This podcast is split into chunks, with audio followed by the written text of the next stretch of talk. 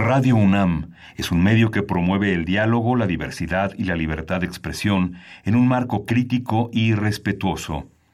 Los comentarios expresados a lo largo de su programación reflejan la opinión de quien los emite, mas no de la radiodifusora. Radio UNAM presenta Primer Movimiento. El mundo desde la universidad.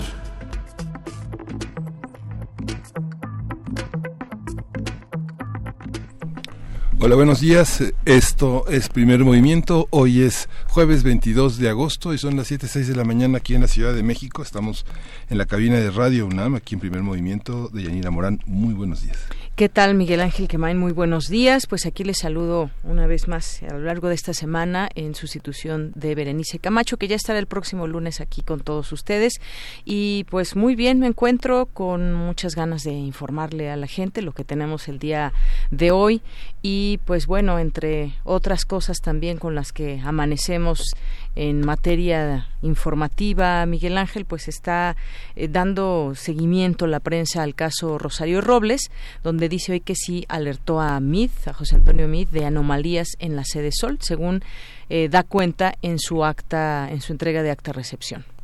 Sí, no hay manera de no alertar en el acta de entrega-recepción.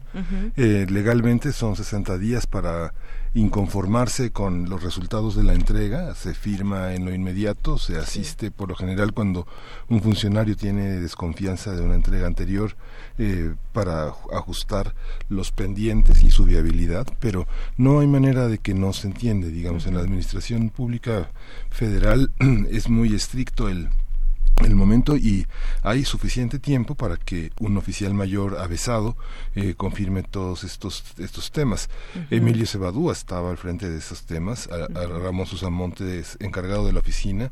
Entonces, bueno, no no hay no hay manera de pensar en que no, no hay inocencias, no solo hay responsabilidades en la administración pública y por más buena persona que sea José Antonio Mid, por más chilaquiles que se haya comido con el presidente, e, es un hombre responsable de de haber reportado al presidente esas anomalías si no tuvo tiempo de hacerlo Rosario Robles en su acta de entrega de recepción que no tiene por qué revisar el presidente de la República. ¿no? Claro, habrá, habrá que ver también en qué términos se hace, qué especificaciones se hicieron, de qué manera se, se alertó también y cómo viene quizás redactado. Aquí estaba un poco leyendo esto que, que se comunica el día de hoy y dice que hubo 20 observaciones pendientes de solventar sobre posibles irregularidades que detectó la Auditoría Superior de la Federación. Digo, habrá que entrar a, detalle, pero ahí está en todo caso eh, señalado y esto puede servirle quizás un poco a, su defensa Rosario Robles. Sí, y que se trata finalmente de solamente un año de ejercicio de la Auditoría Superior de la Federación que motivó la investigación que se conoce con el nombre de la estafa maestra, este grupo de periodistas de Animal Político, que hace bajo el nombre de a, Pájaro Político y Mexicanos contra la Corrupción, que sí es importante señalar que la investigación vino del propio gobierno, vino del propio gobierno y que ante una anomalía como la que se previó, como la que se, se documentó, tenía que haber una cirugía mayor en ejercicios anteriores y, y, y estar vigilando el ejercicio de Sedato y Sedesol con lupa, ¿no? Con el bisturí en la mano. Así es.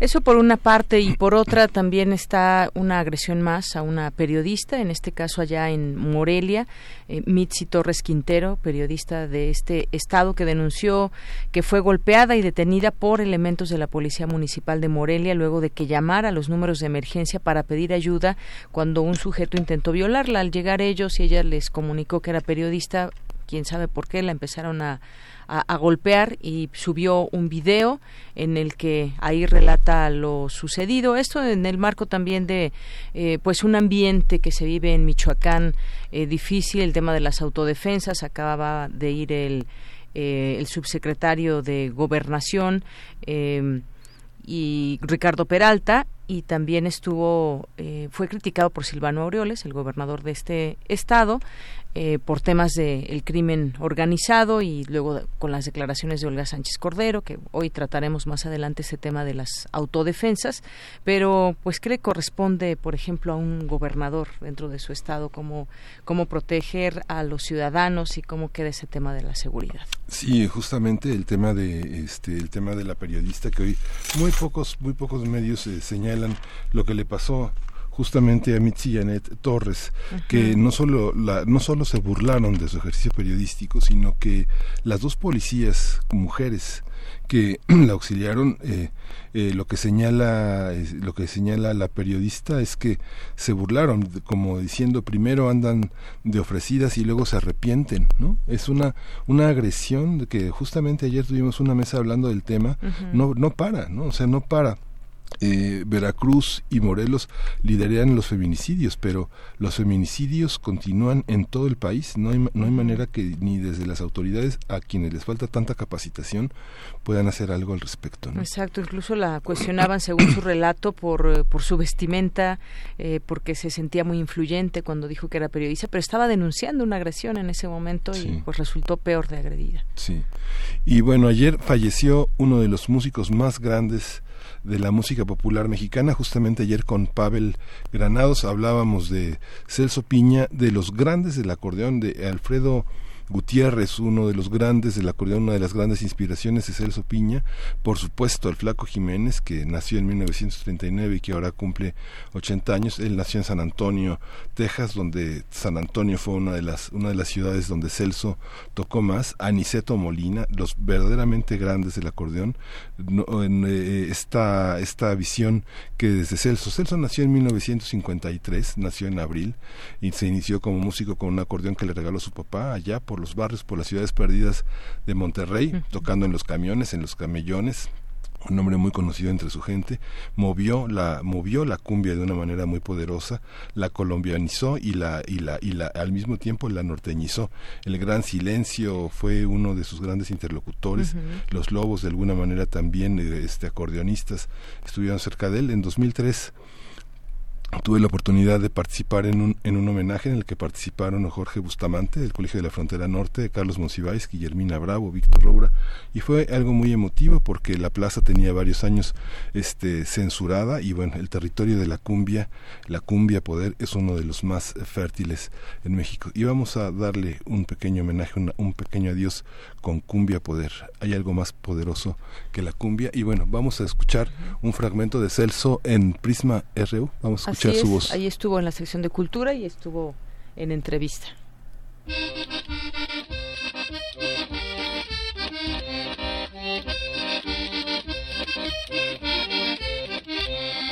Hagan la rueda, señor, que la cumbia ha comenzado. Señor, que la cumbia ha comenzado. Punta de salir el sol, esta cumbia se ha acabado. Cumbia de salir el sol, esta cumbia se ha acabado.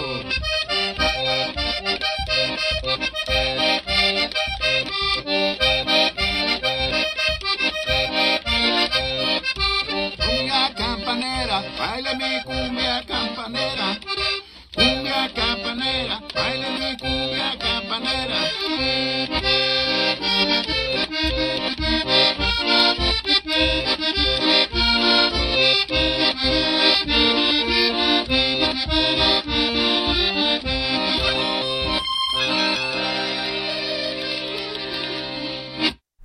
Y regresamos para poner esta cumbia poderosa, cumbia poder.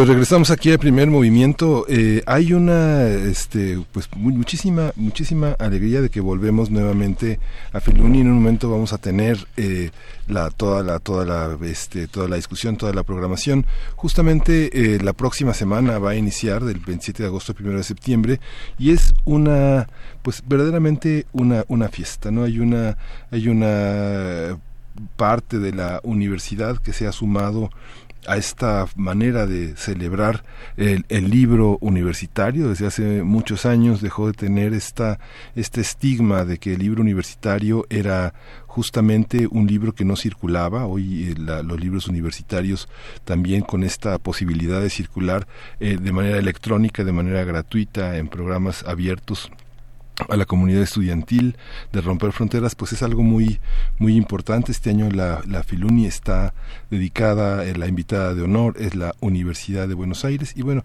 la Universidad Nacional de Colombia que fue en 2018 el año pasado la invitada la Universidad de Salamanca en 2017 pues generan una presencia ya eh, ya son parte de, de todo este ambiente. Los libros colombianos los libros españoles los libros universitarios circulan de una manera muy importante.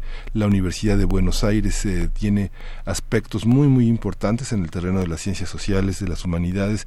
Va a ser una gran oportunidad de tener sus libros entre nosotros. Son libros que a pesar de que tenemos ya muchas plataformas de circulación de libros a, eh, a través de pedidos eh, en línea. Muchos de esos libros son pequeñas editoriales, son pequeños esfuerzos, tirajes pequeños eh, que no circulan de una manera muy expedita entre nosotros y que vamos a tener la oportunidad de tenerlos, Yanni. Así es, en un momento más platicaremos con ellos para que nos platiquen más de esta Feria Internacional del Libro de los Universitarios, que quizás quienes nos escuchen en algún momento, en otro año, ya se dieron una vuelta por ahí, por este centro de exposiciones y congresos de la UNAM y sabe más o menos de, qué les hablamos, pero ojalá que llegue mucha gente nueva eh, que pueda darse esta oportunidad de encontrar muchos eh, libros universitarios y que pues eh, conozca estas propuestas también que se dan. Hay libros, hay revistas, hay eh, buenas oportunidades y además un, un programa de actividades muy grande que tiene está ahí dividido con todos los tipos de actividades que va a haber actividades culturales eh, va a estar eh, pues bueno se supone este espacio y creo que lo logra muy bien lo ha logrado en años anteriores brindar un espacio donde los universitarios y la gente que quiera acudir en general eh, pues se llene ahí de, de propuestas conozca las propuestas que conozca catálogos que conozca autores algunos nuevos nuevos, otros que ya conozca, que tenga esta oportunidad de estar entre sus pasillos y encontrarse, pues cuando uno va a una feria, una feria internacional, eh, se puede encontrar muchas cosas que ni siquiera ibas buscando y yo creo que esta es una oportunidad que deben anotar en su agenda. Sí, ha sido una, una, presencia importante desde el trabajo que hizo Joaquín Díez Canedo, ahora al frente de Socorro Venegas, eh, dos, eh, dos, dos cabezas muy distintas, todo bajo esta visión de difusión cultural en el que es una feria que se profesionaliza de una manera muy muy rápida. Hay un coloquio internacional sobre las redes de lectura, edición y distribución. Hay una jornada internacional de bibliotecarios.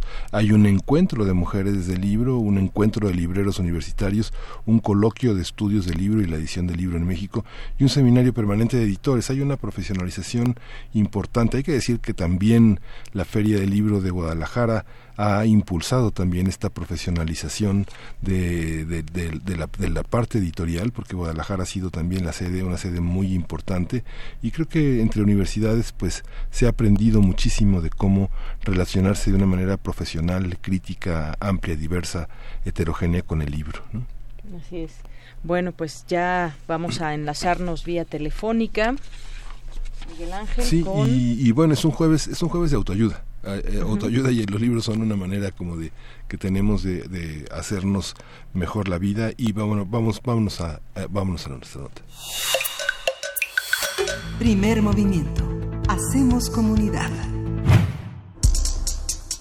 Jueves de autoayuda. Con el objetivo de brindar un espacio donde la comunidad universitaria y el público en general puedan conocer las publicaciones de editores universitarios, la UNAM, a través de la Dirección General de Publicaciones y Fomento Editorial, organizó la tercera edición de la Feria Internacional del Libro Universitario, conocida como Filuni. Esta feria se va a llevar a cabo del 27 de agosto al 1 de septiembre. La Filuni 2019 tendrá como sede el Centro de Exposiciones y Congresos de la UNAM y ofrecerá un gran número de actividades académicas y artísticas que se desarrollarán alrededor de la producción editorial universitaria, nacional e internacional. En esta edición estará presente como institución invitada, ya decías, la Universidad de Buenos Aires, la cual es una de las instituciones educativas más importantes en América Latina. Sí, fue fundada en 1821 y bueno, es una universidad que extiende su poder a lo largo de todo el siglo XIX y el 20 de una manera ejemplar. Además, esta feria tiene el objetivo de extender la iniciativa de la Feria del Libro Universitario hacia la Sierra Oaxaqueña. La UNAM convoca a la comunidad universitaria y al público asistente a contribuir con la biblioteca comunitaria en la Sierra Mije de Oaxaca que tantos productos culturales nos ha ofrecido en los últimos años. El proyecto de bibliotecas comunitarias está a cargo de Adriana Cupiji Vargas Huitrón. Ella es estudiante de la licenciatura en Pedagogía de la FESA Catlán. Adriana inició con este proyecto en 2019 y ha reunido 4.000 libros en beneficio del municipio de Santa María Tlahuiltoltepec. Las personas interesadas en participar en esta donación deberán llevar sus libros el martes 27 de agosto a las 5 de la tarde al set de medios del Centro de Exposiciones y Convenciones de la UNAM conversaremos sobre la tercera edición de la Feria Internacional del Libro Universitario que se propone, que ofrece y cómo se inserta en la formación de lectores de en la UNAM y el país. Está con nosotros ya en la línea Paola Velasco, ella es subdirectora de vinculación de la Dirección General de Publicaciones de la UNAM. Le decimos buenos días, eh, bienvenida Paola. Hola, ¿qué tal? ¿Cómo están? Muy buenos días. Yo estoy justo aquí afuera de Radio UNAM. ¿Ah, sí? Pero por el momento en lo que subo la escalera y demás, les eh, platicamos. ah, pues ya vente, mientras, mientras vienes platicando, cuéntanos por dónde, por dónde abordar, por dónde abordar este enorme menú que la Filuni eh, nos, nos propone, tanto en su programa como en el ámbito de profesionales, de expositores. Cuéntanos. Pues mira, Miguel Ángel, justo como decías, es eh, un programa de profesionalización, profesionalización muy amplio y pero tiene también esta esta nueva vertiente de hacer que el programa cultural sea mucho más extenso. Eh, estamos buscando que sea absolutamente para jóvenes también o sea que la comunidad universitaria esté completamente incluida no solo los profesionales del libro e incluso en la parte profesional del libro hay un ping pong para jóvenes editores que resulta muy interesante para toda la pues para toda la comunidad. Yo creo que ustedes han notado por ejemplo el cambio de Filuni en las en el en las siglas. Sí sí. Sí. Que ha pasado de ser la Feria Internacional del Libro Universitario a ser la Feria Internacional del Libro de los Universitarios. Sí exactamente esta esta visión digamos hay una son son muy pocos días pensando en algunas otras ferias de libro que van de fin de semana a fin de semana algunas de viernes de viernes de un fin de semana a lunes siguiente en el que se desmonta y se, se ofrecen las últimas ofertas. Pero aquí son muy muy pocos días pero la oferta académica y cultural hay más de 200 actividades programadas. O sea imposible que una sola persona pueda echarse todo no ah claro sí. de hecho si quieren este indíquenme por dónde me subo, porque estoy hace un Ahorita la rescatamos. ahorita, va un rescatista. Y platicamos, y platico, pero... Lo, lo identificas por el casco y, la gabardina amarilla. ok, pero justo, bueno, ya me preguntas como por claves para para eh, para como para por dónde comerse Filuni, por dónde comerse este menú tan tan amplio de actividades. Sobre todo si piensas en los jóvenes, ¿no? Sí, bueno, tenemos eh, varios ejes importantes. Uno de ellos, justo pensando en la comunidad más, más joven y en la oferta editorial, es la parte gráfica, novela gráfica, cómic, eh, libro ilustrado, tanto desde la reflexión académica, como que pensemos cuál es la, la presencia o la participación de toda esta nueva forma de, de, de conocer el mundo editorial, eh, espérame, porque están aquí hablando afuera. Bueno, ¿cómo, cómo conocer esta, este, hasta el un pasillo que hemos denominado Universo Cómic. Universo Cómic Sí, y, bueno, ahorita nos vas a platicar de este universo cómic y también eh, por lo que leemos en el programa que tengo aquí abierto, de estas tantas actividades que ya platicaba, decía Miguel Ángel, que sí es imposible que una sola persona asista a todas, pero justamente hay esa variedad y esa diversidad que eh, nos permite y nos da esa oportunidad para elegir lo que más nos gusta, está pues prácticamente en todos los horarios, hay talleres también, hay actividades, decíamos, hay música, y bueno, pueden pasar ahí todo el día porque recuerdo en otras, yo creo que ahora también va a haber espacios de recreación, ¿no? Exacto. Bueno, el universo cómic tenemos este esta oferta editorial de gráfica, de libro ilustrado. Otro de los ejes que mencionabas hace un rato, el, el encuentro de mujeres del libro, es la equidad de género. Tenemos un jam de ilustración, varias mesas de reflexión y debate sobre la equidad de género, sobre la participación de las mujeres en el mundo editorial, vemos que el 70% de las mujeres forman parte de los equipos editoriales. Entonces, bueno, si se fijan, es un es un universo muy muy amplio al que hay que darle visibilización. Otro de nuestros ejes fundamentales es derechos humanos. Reflexiones sobre eh, bueno, la UBA, como ustedes mencionaron, es la universidad invitada y uno de los libros que traen más importantes es el que conmemora el 35 aniversario de El Nunca Más. El Nunca Más es este documento que Sabato le entregó al presidente Alfonsín y que fue el primer reconocimiento no solo de Argentina, sino en buena medida de Latinoamérica, de que las dictaduras sí habían desaparecido gente, de que sí ha habido, había habido abusos y eh, eh, están, es un libro que se ha convertido en la memoria de Argentina. Bueno, pues justamente seguimos revisando este programa, eh, maestra, para ver esto que nos platica también de Argentina. hablando de este país, pues no podemos olvidarnos de su música, como el tango. Habrá una clase de tango, clases para aprender a bailar ahí en, en Filuni y en donde también hay este foro de conciertos. Pues ya, ya estás aquí, ya estás rescatada. Muchas gracias. Sí, y perdón que de pronto hablaban y entonces yo no sabía si era mí o si no era mí, pero ya, aquí, concentraditos con ustedes. Muchas gracias. Cuando citas eso a todos, diles hola. Sí.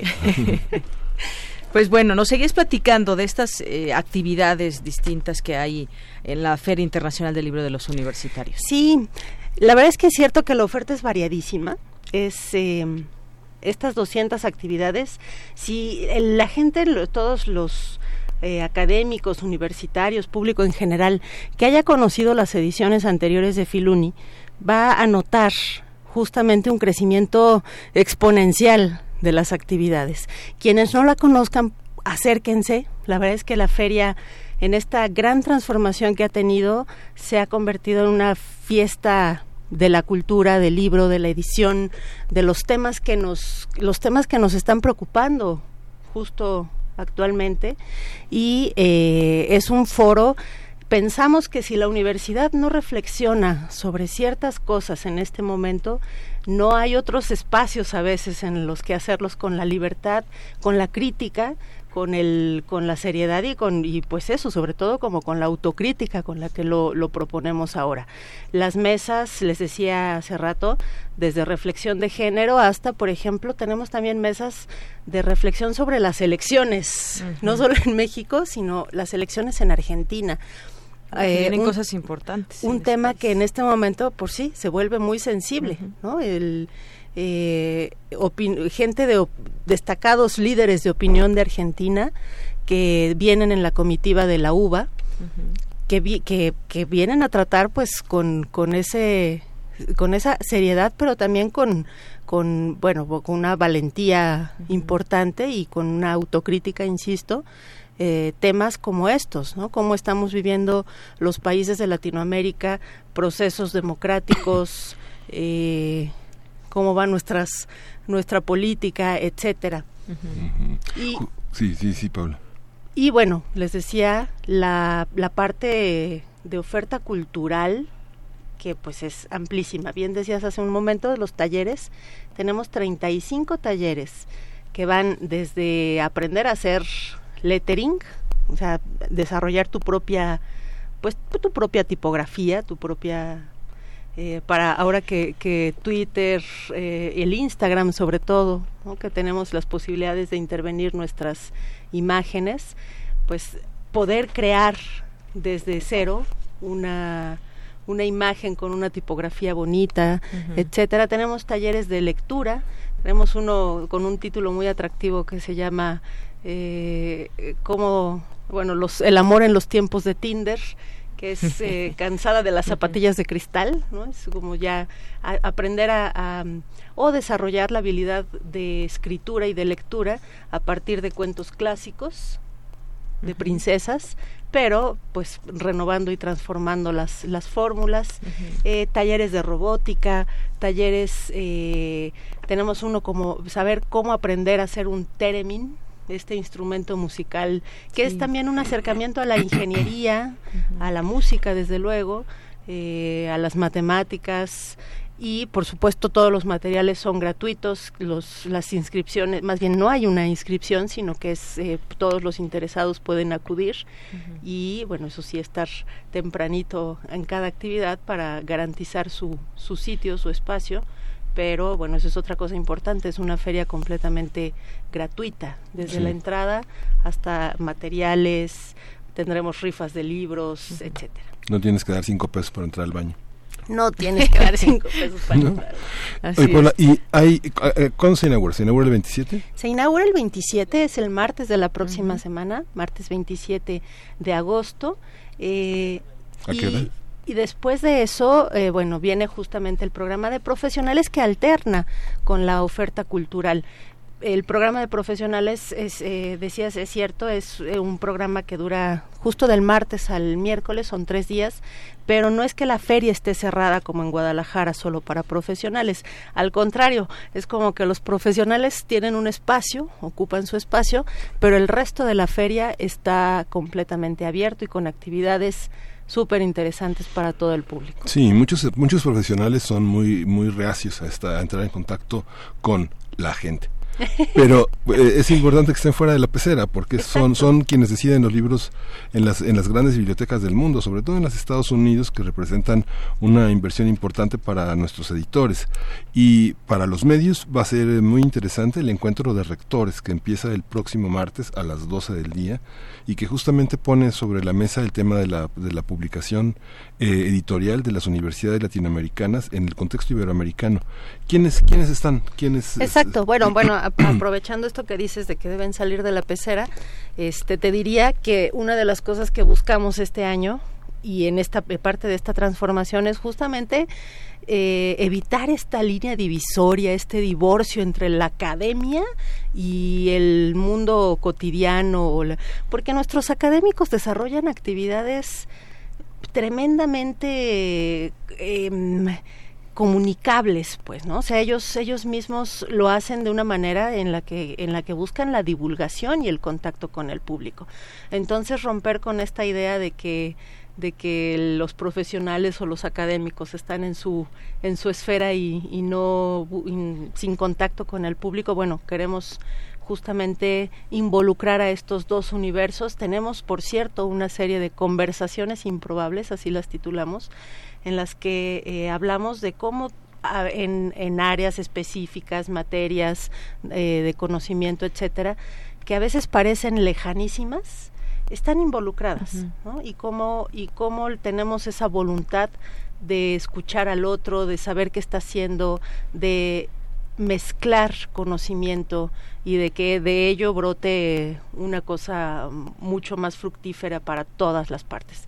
El encuentro de rectores al, que haces referencia es un encuentro en el, al que acuden la mayor parte de los rectores de México y algunos de Latinoamérica, pues por supuesto los que sus agendas se lo permiten y eh, efectivamente el tema es reflexionar sobre qué están editando las universidades, cómo lo editan, eh, y qué influencia tiene eso en el medio libresco y en el medio cultural en general de los de, de nuestros países. Algunas mesas de reflexión interesantes, aprovechando que vienen eh, autores también que escriben de literatura infantil y que vienen a, a, presentar novelas eh, o libros, pero que hablan sobre por qué las universidades en general no tienen un, un catálogo eh, para niños. Las universidades eh, por lo general, salvo contadas excepciones que van creciendo por fortuna cada vez más, pero no suelen tener un catálogo infantil y juvenil. Entonces buscar pues que por qué eso y, tratar pues también de, de revertirlo pensando en lo que les decía hace un momento. Desde las universidades tenemos todo el potencial para, potencial para reflexionar sobre todos los temas que nos interesan eh, en este momento, pero también para ofrecer al público oferta de gran calidad y eh, de interés general. Claro, el conocimiento que, que convive, puede convivir todas estas ramas en un mismo lugar, como el caso de esta feria. Y vamos a, vamos a incorporar a esta plática, ya está en la línea telefónica, Adriana Cupiji Vargas, que es estudiante de la licenciatura en Pedagogía de la Facultad de Estudios Superiores Zacatlán y es promotora del proyecto Flor que Asciende. ¿Qué tal, Adriana? Bienvenida, muy buenos días. Buenos días un gusto estar con ustedes. Pues Adriana, platícanos, eh, incorporándote esta plática que estamos hablando de esta feria, de la importancia del eh, conocimiento en un mismo lugar, platícanos de este proyecto Flor que asciende, ¿de qué se trata?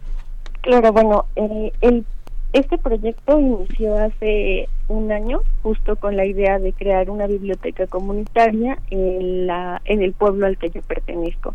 La idea es descentralizar y desconcentrar el conocimiento que generalmente pues se localiza en las zonas urbanas a través de una biblioteca. Y esa fue la idea para trabajar dentro de también de las rancherías de este, de este mismo municipio. Y así fue como inauguramos la primera biblioteca comunitaria en una ranchería que se llama Texas que está a 40 minutos de la cabecera municipal. Y pues eh, eh, en ese momento fue una autogestión completamente nuestra a través de redes sociales y así logramos juntar más de cuatro mil libros, cuatro mil ejemplares. Eh, ya con el tiempo, pues nos hemos dedicado en este año también a dar fomento a la lectura dentro de este espacio con los niños que pertenecen a la comunidad y pues justo pues la autoridad también se interesó en que existieran estos espacios y este mismo proyecto en otra ranchería que se llama Ranchería Las Flores y pues así fue como iniciamos el, la segunda gestión de este proyecto en el que estamos trabajando y ya pues en este momento pues fue diferente completamente porque en esta campaña que es porque Asciende ya tenemos el apoyo de Fondo Editorial de la UNAM y de la misma universidad y así se llama la campaña Flor que Asciende. Sí, justamente ese es fundamental. Eh, uno la pasa muy bien en las bibliotecas. Lo que dice Paola sobre los catálogos resulta muy importante. Hay que hacer un reconocimiento a Javier Martínez, que fue el que realmente proyectó la feria y que es una feria que ha crecido bajo la idea de una persona que tuvo los alcances para, para para prever la necesidad de que haya un espacio infantil, sobre todo pensando en que muchos de nuestros jóvenes que están en los SHs y en la prepa tienen hermanos todavía tal vez entre 8 o 10 años y que la, la convivencia familiar fuera de estas promociones que este que ensalzan a, a, a, esta célula de la sociedad que se llama la familia, sino que son grupos, grupos familiares que van y que pueden generar un presupuesto para compartir libros, para tener libros a la mano en la casa, compartir experiencias y sobre todo esta experiencia de que el libro es algo muy amplio. ¿no? el año pasado estuve en el planetario que estaba en, la, feria, hay muchas actividades científicas, hay muchos científicos que como bien dices Paola, este, salen de sus aulas, salen de sus laboratorios a comunicar, acercar a las estrellas, acercar muchísimas cosas que, que, que la gente se sorprende, muchos adultos que no han terminado de cerrar los círculos, ¿no? como dicen, este, de su infancia pues se acercan de una manera muy, muy, muy afectuosa y muy conmovedora a los libros, ¿no? Exacto, siempre digo que bueno, es la Feria Internacional del Libro de los Universitarios y todos somos universitarios, tenemos amigos, hijos, eh, primos, sobrinos, eh, padres, etcétera, universitarios. Y eh, ahora que mencionas esto, viene Paula Bombara y estará Estrella Burgos justamente también en la feria. Y yo aprovecho aquí para saludar a Cupig. Hola Cupig, para decirle que el proyecto va muy bien y sí, para comentarle a nuestra audiencia pues eh, agradecer también la buena respuesta que ha tenido y la idea que tuvimos de vincularnos con, eh, con este proyecto que lo único que hicimos fue traducir al castellano el bello nombre de Cupig, que es Flor que Asciende. Y eh, pues la invitación sigue abierta y está, estaremos todo la semana de Filuni recibiendo los libros que eh, la gente decida donar a esta, a esta iniciativa y vinculándolo con lo que decías, Miguel Ángel, que mucho de lo que buscamos es libros para niños también, ¿no? Este libros de todo tipo, por supuesto. Libros de pronto alguien preguntaba, pero libros de lujo y por, por claro que sí, libros de lujo. ¿Por qué, por qué disociamos que en una ranchería en la Sierra Mixtec, en, en Oaxaca, en la Sierra Mije, no pueda haber libros eh, de gran formato, de fotos lindas, o sea, por supuesto que sí. Queremos libros para niños, queremos libros de divulgación científica, queremos libros de arte, queremos libros que nuestra la voluntad, incluso así lo pusimos en la convocatoria, es los libros que te transformaron a ti pueden transformar a otros. Entonces, buscar que esos libros que nosotros que, amamos, que nos gustaron, que nos que fueron importantes, que fueron relevantes en nuestras en nuestro desarrollo profesional como lectores, como seres humanos, eh, puedan llegar a estas comunidades lejanas. Sí, pues les agradecemos muchísimo su participación en esta en esta mañana y bueno, pues ahí estaremos el próximo martes muy atentos. Radio UNAM tiene un compromiso con justamente con estas con estas experiencias, con un, conjunto de radioescuchas que enlazan la experiencia radiofónica con, con la experiencia de la lectura. Muchísimas gracias, Pablo. Muchísimas gracias.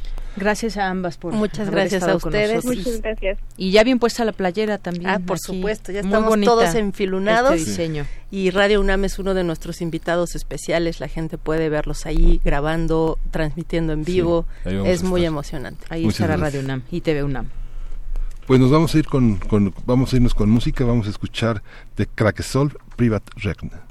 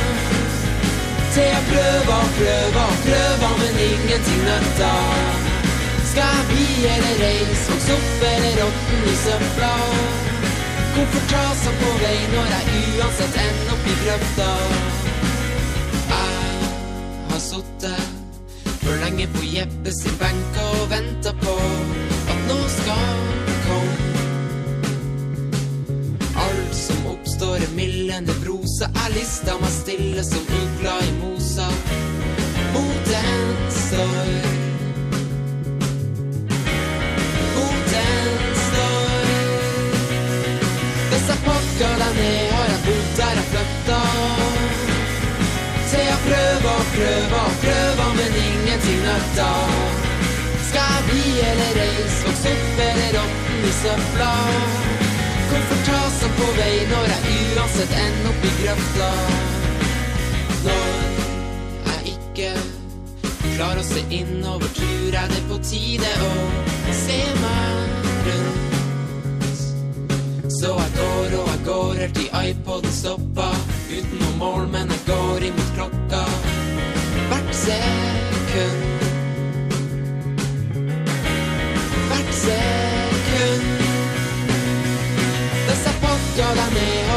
Har er er flytta til jeg prøver og prøver og prøver, men ingenting nytter. Skal bli eller reis, vokse opp eller i søpla? Hvorfor ta så på vei når jeg uansett ender opp i grøfta?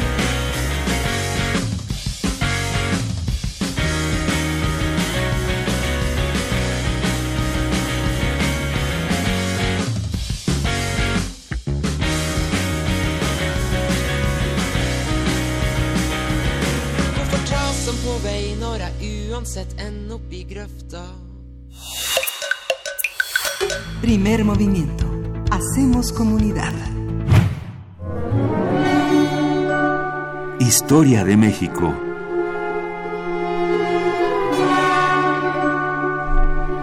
Ya, ya está con nosotros en la cabina de primer movimiento el doctor Alfredo Ávila, quien eh, es historiador, es eh, miembro del Instituto de Investigaciones Históricas de la UNAM y presidente del Comité Mexicano de Ciencias Históricas. Y hoy el tema es violencia de género. Le damos la bienvenida. Estamos aquí de Yanira Morán y Miguel Ángel. Gracias, Alfredo, por estar con nosotros otra vez. Hola, ¿qué tal? Buenos días. Bienvenido, Pues, Alfredo. pues bueno, es, me- es que me parece un poco inevitable después de todo lo que hemos visto en estos días, eh, eh, no solamente por no solamente por la marcha y no solamente por todo lo que se ha dicho alrededor de, de- de lo que ha sucedido, sino porque incluso después de la marcha hemos visto todavía los datos que, que, que vienen después y no, no cambia absolutamente nada. Eh, a mí lo que me parece es que lo que estamos presenciando en realidad es eh, y, y esto es algo esto es algo bueno lo que estamos viendo es que eh, hay un problema que cada vez es más visible y cada vez se, se llama más la atención sobre él. Y lo que quiero decir acá es que no es un problema nuevo es decir, la, en la historia, en la historia de México, eh, lo, lo sólito, lo frecuente ha sido precisamente la violencia contra las mujeres. Eso es lo más, lo más común. Y esto es importante decirlo porque eh, tenemos algunas eh, versiones o algunas visiones que señalan que el incremento de la violencia o lo que se percibe como un incremento de la violencia que yo sostengo que en realidad no lo es, que en realidad es algo que siempre ha estado y que ahora llama la atención y es visible y, y lo, y lo vemos como lo que realmente es, como, como algo injusto, como, como un, un, eh, eh, una relación asimétrica en la que el hombre siempre ha tenido ventajas sobre las mujeres. Eh, pero habitualmente se piensa que lo que está sucediendo es que se ha incrementado la violencia o que se ha incrementado la violencia de género por distintas razones como descomposición familiar. Es decir, no eh, eh, lo hemos escuchado en, lo- en los últimos días que los grupos más conservadores dicen, ah, bueno, es que la familia está teniendo problemas y el núcleo familiar y hay que fomentar los valores familiares. Pues no, porque los núcleos de la familia tradici- el núcleo de la familia tradicional, que se supone que es algo un poco más perenne, ha estado allí desde siempre y los niveles de violencia dentro del núcleo familiar siempre fueron siempre fueron constantes. Y ahora voy a poner algunos ejemplos. Y luego tenemos otros o- otras versiones, me me parece un poco más de, desde la izquierda, que lo que señalan es, ah, claro, hemos tenido todos estos problemas de descomposición porque en las últimas dos décadas hemos vivido un individualismo atroz, hemos vivido una descomposición de- del tejido social y esto conduce a la violencia y particularmente a la violencia contra las, contra las mujeres. Pues no, en realidad no. En realidad los problemas son mucho más estructurales. Déjenme contarles una, anécdota eh, rápida. Hace, hace algunos años, cuando en las primarias demócratas estaban postulando Obama y Hillary Clinton, Virginia Guedea, mi maestra, una de las grandes profesoras de historia de la universidad, eh, decía va a ganar, va a ganar Obama, porque el racismo en Estados Unidos es una cosa que tiene 400 años. En cambio, la discriminación contra la mujer es algo que viene mucho antes. Y claro, eh, eh, se trata de un problema muy estructural que eh, eh, también hay que tener cuidado con esto, porque el que a veces decimos es estructural, ahí siempre ha estado allí, nos haría suponer que siempre va a estar allí. Y no, lo que yo creo que la historia nos puede mostrar es que estas cosas pueden cambiar. Y que aunque se trate de un problema muy añejo, pueden cambiar. Y eh, ¿Cómo podemos eh, eh, investigar la historia de la violencia de género y concretamente la historia de la violencia contra las mujeres en la historia de México? Cuando precisamente lo que estoy diciendo es que era un problema que no se veía. Entonces, ¿cómo se puede investigar esto? Pues bueno, se puede investigar a partir de ciertos testimonios. Sabemos, por ejemplo, que hay algunos procesos judiciales eh, por asesinato, por asesinato de mujeres. Esto, eh, eh, para el periodo colonial, incluso se han podido hacer estadísticas. Sabemos, por ejemplo, que era un problema más rural que urbano. Sabemos que es un problema que se da más en las comunidades indígenas que en las comunidades no- que no son indígenas. Es, es pura estadística, no estoy diciendo, ah, miren, el indígena tiende a ser más... No, no para nada, pero es la, la estadística. Tenemos esos datos y lo que nos muestran cuando, cuando hay casos de asesinato de mujer, eh, los testimonios es todo lo que se dejó pasar antes de llegar al asesinato. Y eso es lo, lo que realmente me parece, me parece muy impresionante. Cuando hay asesinato, por supuesto que eh, eh, intervienen las autoridades y a la hora de empezar a hacer los juicios, a la hora de empezar a hacer los sumarios y llamar testigos, los testigos indican, bueno, sí, siempre la golpeaba. Los testigos indican, bueno, sí, siempre eh, la corregía.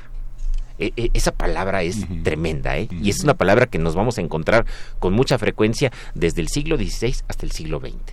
¿eh? No, no, no estoy abusando, estoy corrigiendo y se, se, la usaban tanto para las mujeres como para los menores. Y detrás de todo esto hay una visión no solamente patriarcal en el sentido antropológico que hoy es más frecuente, sino también una definición jurídica de qué significa ser una familia. Y una familia tiene un jefe de familia que habitualmente es el varón. No sé, la, verdad es que no, estoy seguro, pero todavía en los últimos censos que se hacían en este país, una de las primeras preguntas que se hace eh, en la familia es, oiga, ¿y quién es el jefe de la familia? La, verdad es que si a mí me preguntaran eso, yo no sabría qué responder, porque, eh, eh, pero es algo como muy, muy arraigado. Hay un jefe de familia y todos los demás dependen de él. Y entonces este jefe tiene la responsabilidad no solamente de proveer, alimento, de, no solamente de proveer eh, dinero y recursos para la familia, sino también para proveerlos de una conducta moral, de, una, de, un cierto tipo de características y recurre a la violencia para esto. Entonces, eso es algo muy, muy frecuente.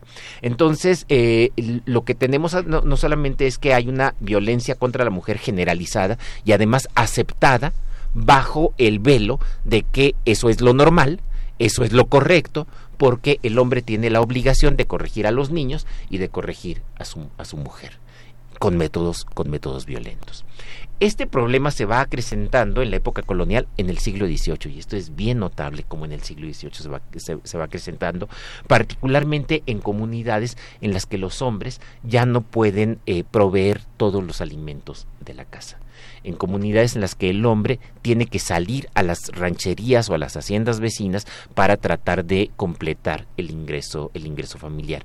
Y esto lo que ocasiona es que las mujeres en la casa terminan también apoyando el, consumo el consumo doméstico a través de, eh, de huertas a través de la cría de ganado menor que finalmente esto termina beneficiando no solamente a, la familia, sino que es una manera, digo yo, de subsidiar el capitalismo, es decir, eh, eh, estos grandes empresarios hacendados, rancheros, que eh, cada vez pagan menos, que cada vez son más egoístas con los trabajadores y que les están quitando un tiempo valioso que ellos podrían dedicar para cultivar sus propios terrenos y para, para el autoconsumo. Entonces la mujer es la que entra al quite, pero y esto lo que genera son cada vez más tensiones dentro del núcleo, dentro del núcleo doméstico. Está muy bien documentado para el caso del siglo XVIII, cómo los incrementos del alcoholismo masculino van vinculados precisamente con eh, la necesidad que tienen las familias de subsistir en un entorno cada vez más hostil. Es, particularmente esas últimas dos décadas del siglo XVIII y la primera década del siglo XIX son muy duras en términos económicos. Eric Van Young decía, bueno, esta es la época en la que los pobres cada vez son más pobres.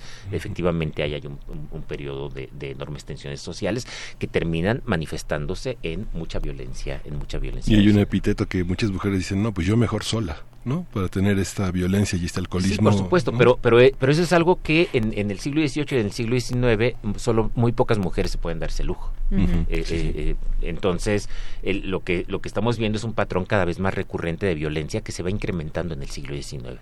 Y el siglo XIX es todavía más difícil de ver porque lo que tenemos en el siglo XIX son archivos, para empezar los archivos que son un relajo. Eh, cuando tú vas al archivo de la época colonial todo es maravilloso, todo está bien ordenadito, el siglo XIX es un desastre y entonces eso dificulta la, la investigación. Pero además también podemos ver cómo en el siglo XIX cuando hay conflictos de mujeres con sus maridos, a diferencia de lo que pasaba en la época colonial, ahora las autoridades empiezan a darle la razón casi siempre al marido. En la época colonial había un poco más de equilibrio por una concepción distinta de la justicia. Se considera que la mujer es menor, pero también como es menor hay que protegerla. Mientras que en el siglo XIX la visión más liberal, más individualista, eh, esconde detrás de sí un machismo tremendo. Entonces beneficias al hombre y no importa, la mujer ya no es menor, ya no es alguien a quien, a, quien hay que cuidar, aquí nos vamos directamente en beneficio del hombre. Y entonces lo que tenemos para el siglo XIX, que también puede ser un buen indicador, son pleitos por propiedades de tierras pleitos dentro de una misma familia, pleitos del esposo con, la mujer, por, un, por quién tiene la propiedad de los terrenos o quién es el, quien debe beneficiarse del usufructo de ciertos terrenos para el caso de, comunidades que tienen propiedad comunal. Eh, esta, esa es como la, como la fuente. Y pero también tenemos, y este es un, este es un grave problema eh, para el historiador, también tenemos toda la literatura. Y me parece que la literatura termina eh, dándonos pistas muy importantes de, violencia de género, pero la verdad es que termina romantizándolo todo particularmente la literatura del siglo XIX, pero también la del siglo XX.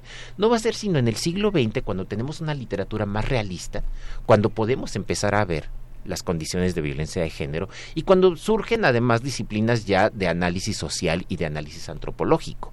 Yo siempre recuerdo los grandes trabajos, los trabajos pioneros de antropología en México, de Paul Friedrich para las comunidades rurales y de Oscar Lewis para las, mm. para las comunidades urbanas. Cuando uno lee Los hijos de Sánchez, prácticamente todas las mujeres, todas las mujeres que aparecen en Los hijos de Sánchez empezaron su vida sexual con una violación.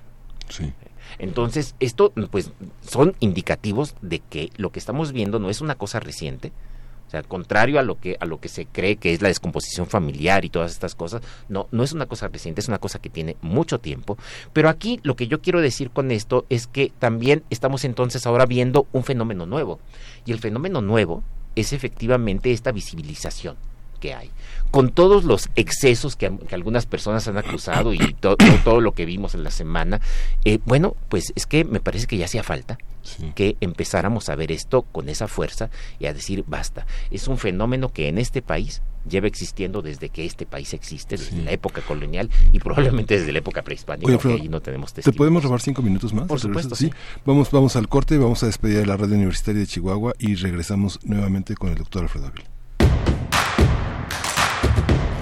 Síguenos en redes sociales. Encuéntranos en Facebook como Primer Movimiento y en Twitter como arroba PMovimiento. Hagamos comunidad.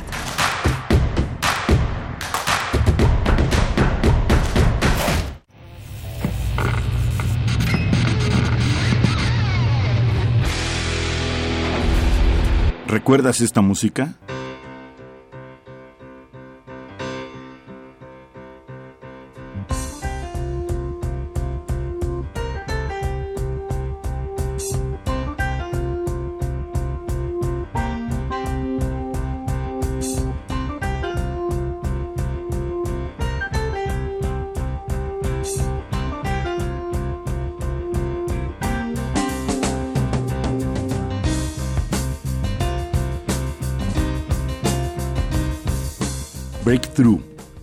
Rooster, 1971. Recuerda y revive con nosotros cuando el rock dominaba el mundo. Todos los viernes a las 18.45 horas por esta frecuencia, 96.1 de FM. Radio UNAM, Experiencia Sonora. La cuarta transformación en México ya arrancó. Y hemos empezado pronto y bien como nunca antes se combate la corrupción y se mejora la educación. También trabajamos en tu seguridad y vamos por los empleos que necesitas. En PT trabaja y cumple. Afíliate al Partido del Trabajo y juntos lucharemos por un México más justo. El PT está de tu lado.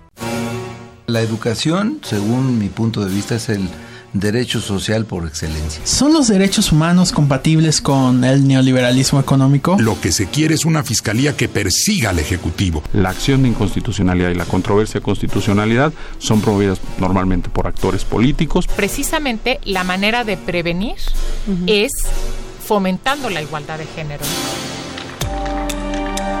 Conocer y defender nuestros derechos es responsabilidad de cada uno. Las voces de los expertos se dan cita en donde la cultura de la legalidad es la meta de cada día. Derecho a debate, temporada, 3. Todos los martes a las 16 horas por el 96.1 de FM. Conduce Diego Guerrero. Te esperamos para continuar en la construcción del Estado de Derecho, porque en la cultura de la legalidad participamos todos. Radio UNAM, Experiencia Sonora.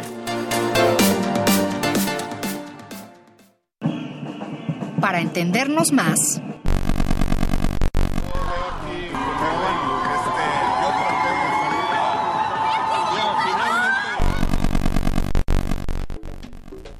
Vuelve a transmitirse la cuarta temporada de una serie cuyo propósito está bastante claro.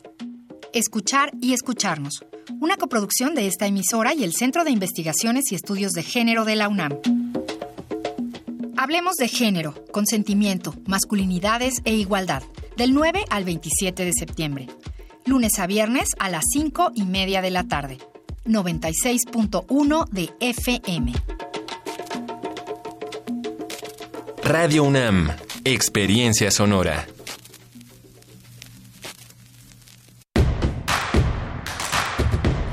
Queremos escucharte. Llámanos al 55 36 43 39 y al 55 36 89 89. Primer movimiento. Hacemos comunidad. Bueno, estamos de regreso, son las 8 de la mañana con cuatro minutos y damos la bienvenida a los radioescuchas que nos sintonizan de 8 a 9 de la mañana por XHSB FM, Universidad Michoacana de San Nicolás de Hidalgo, Radio Nicolaita, que transmite por el 104.3 MHz allá en Morelia.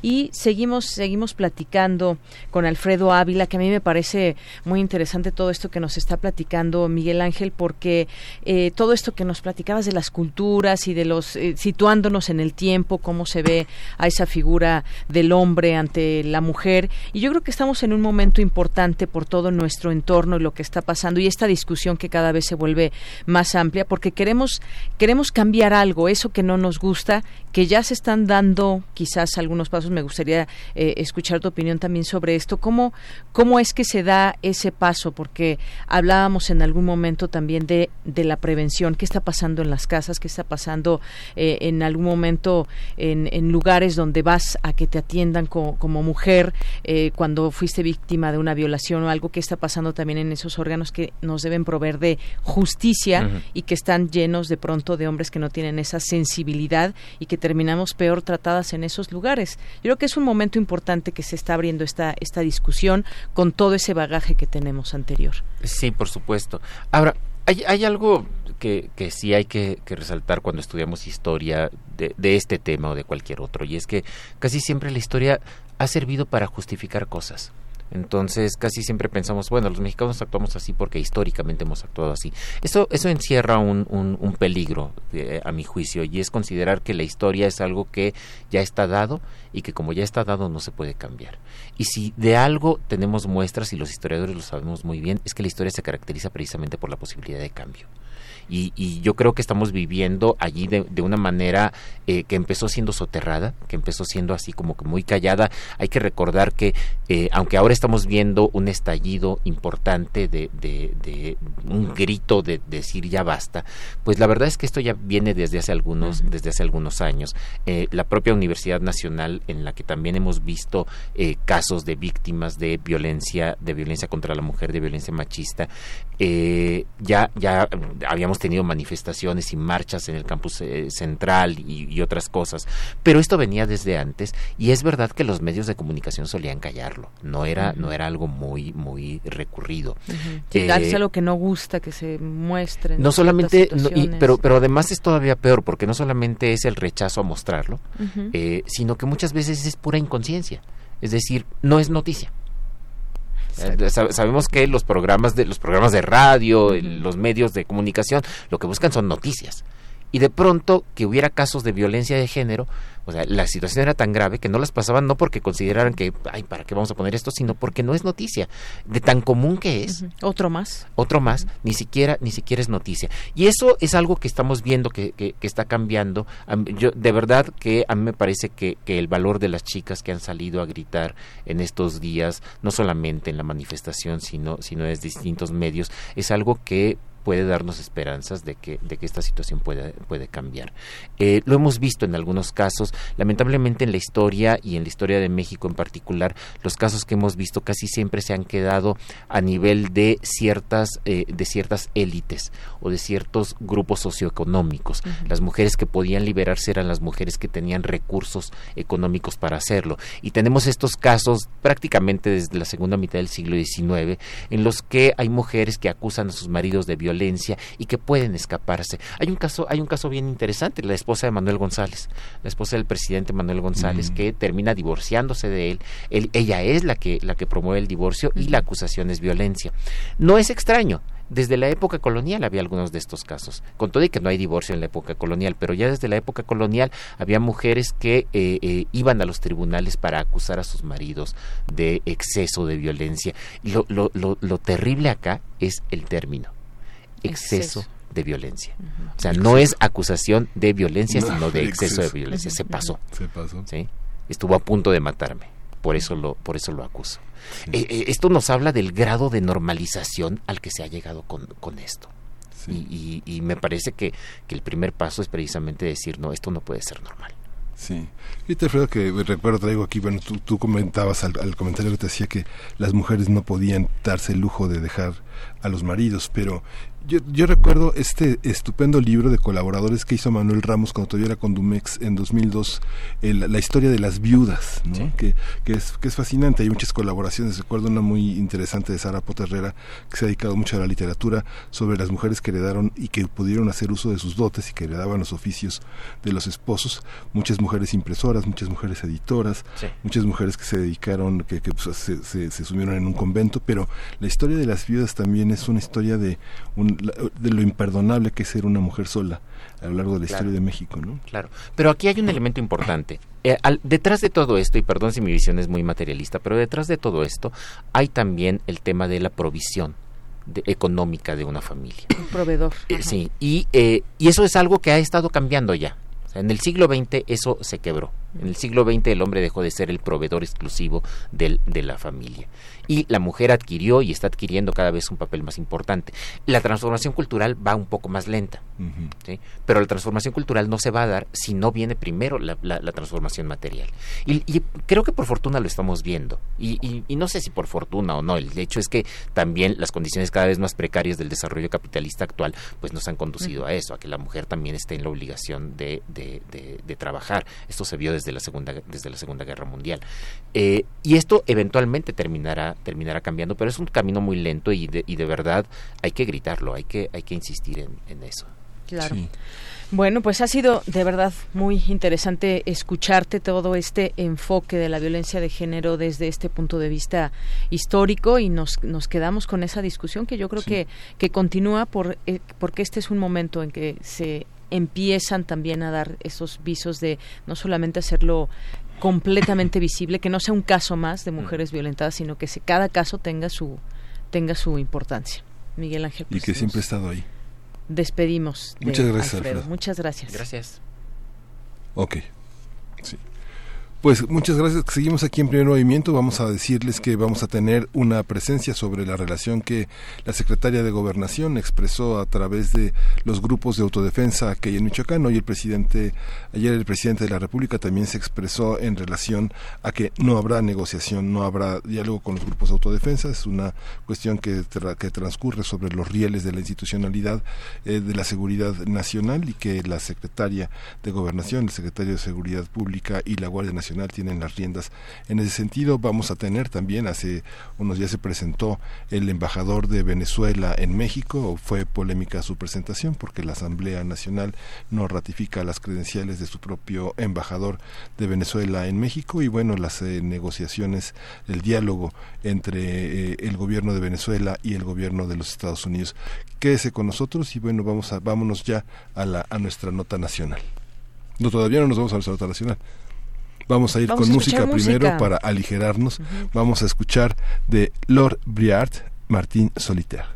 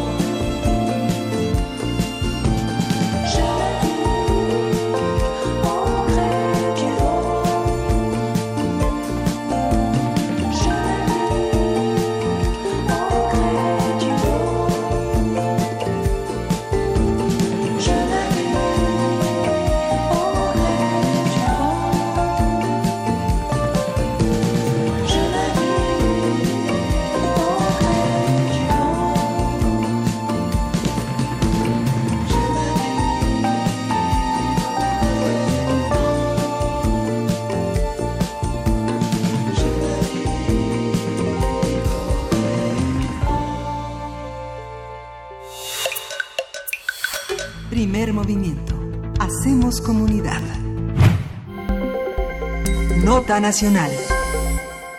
El presidente Andrés Manuel López Obrador afirmó ayer que el gobierno no mantiene diálogo con grupos del crimen organizado y descartó la creación de grupos de autodefensa.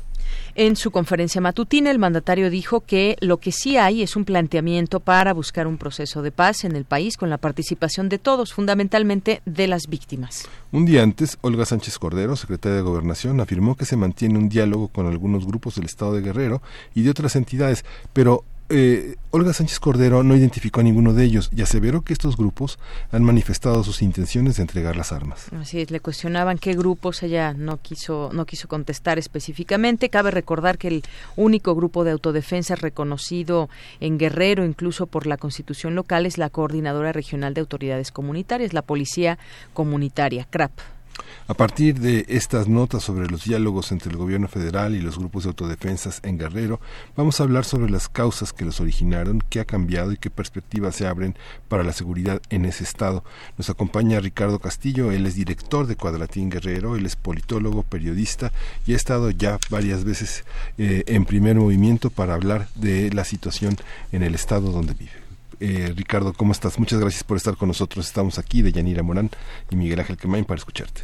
Miguel eh, de Yanira, ¿cómo están? Buen día a todos. Bienvenido, Ricardo. Bueno, pues cuéntanos qué, qué, qué, está pasando en Guerrero, cómo situamos el tema de las autodefensas en un lugar donde, pues sabemos, surgen las autodefensas por, eh, pues esas ganas de la población de sentirse un poco protegidos ante la violencia.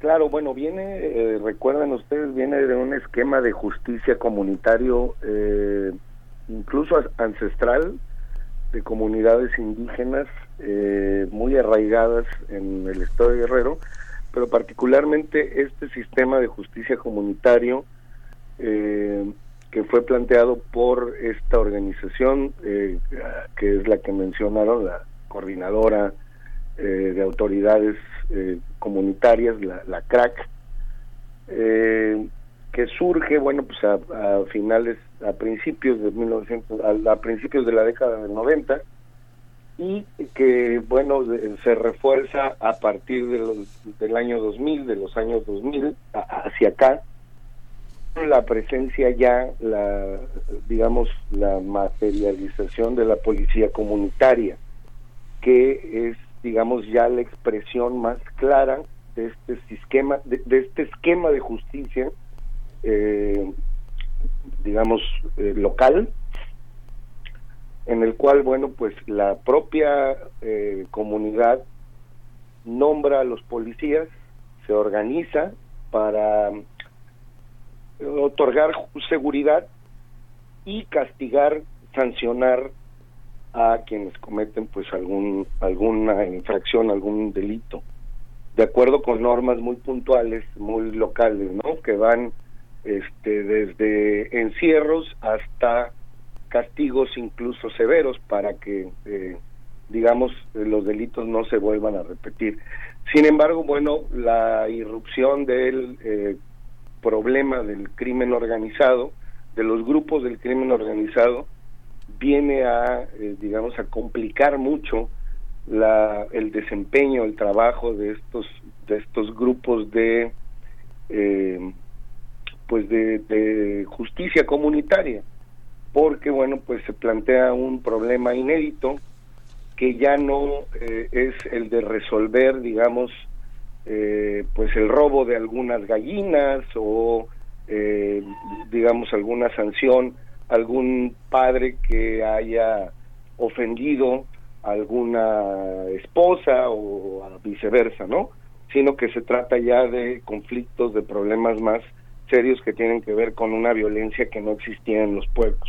Y es aquí donde, bueno, pues se viene como a complicar y a revolver mucho todo, ¿no? La, la digamos, la intromisión del crimen organizado en la impartición de ese sistema de, de justicia comunitaria, ¿no? Sí. Esta, esta idea de, la, de las comunidades que se organizan y son reconocidas en la constitución local, eh, ¿crees, Ricardo, que termine por brincar en el proyecto de la Guardia Nacional y la seguridad que se intenta, en la que intentan cerrar filas, pues prácticamente todos los gobernadores afines al proyecto del gobierno federal?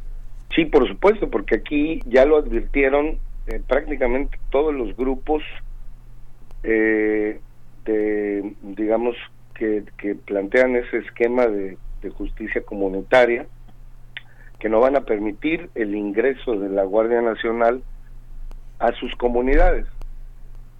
Hay quienes, como la senadora Nestora Salgado, por ejemplo, quien además eh, surge pues eh, como comandanta de este de la policía comunitaria en Olinalá eh, que eh, estos grupos se sumen a la Guardia Nacional. Sin embargo, bueno, pues esto va a plantear muchos muchos retos, como bueno, pues simplemente que no están eh, basados ni formados en digamos en no solo en disciplina militar, sino en, en, en la teoría propia de los ejércitos, pues, ¿no? En, el cual se va a basar la Guardia Nacional, de manera que va a haber pues un conflicto muy serio eh, en cuanto al ingreso y la presencia de la Guardia Nacional en Guerrero. No por nada el presidente López Obrador es aquí justamente donde plantea eh, su propuesta, esta polémica de la amnistía, esta PAC narca, ¿no? de la cual mucho se ha hablado, en campaña, ¿no? Desde la campaña. Fue aquí en Guerrero donde viene a plantear esta idea porque precisamente es aquí donde se eh, plantea un escenario muchísimo, muy complejo, ¿no? Sí. Eh, ese es de No, digo, yo creo que la, aquí también un punto a conversar y a señalar es que si con este surgimiento de las autodefensas y este reconocimiento se ha resuelto algo, porque podría ser un, un buen ejemplo en el que la sociedad de otros lugares, de otros estados pueda, eh, pueda mirarla. ¿Qué se ha resuelto, digamos, en, desde que nació hasta estos momentos donde todavía está pendiente el tema de la violencia, pero desde las autodefensas, ¿qué se, se ha resuelto algo? Sí, sí, ha habido muchos resultados muy palpables en las comunidades. ¿Creen realmente en este sistema de justicia comunitario? Eh, lo ha documentado eh, muy bien el Centro de Derechos Humanos de la montaña Tlachinola, quien, bueno, pues ha acompañado la formación de este sistema desde su gestación y ha documentado cómo ha funcionado muy en la comunidad, porque esto, está muy arraigado.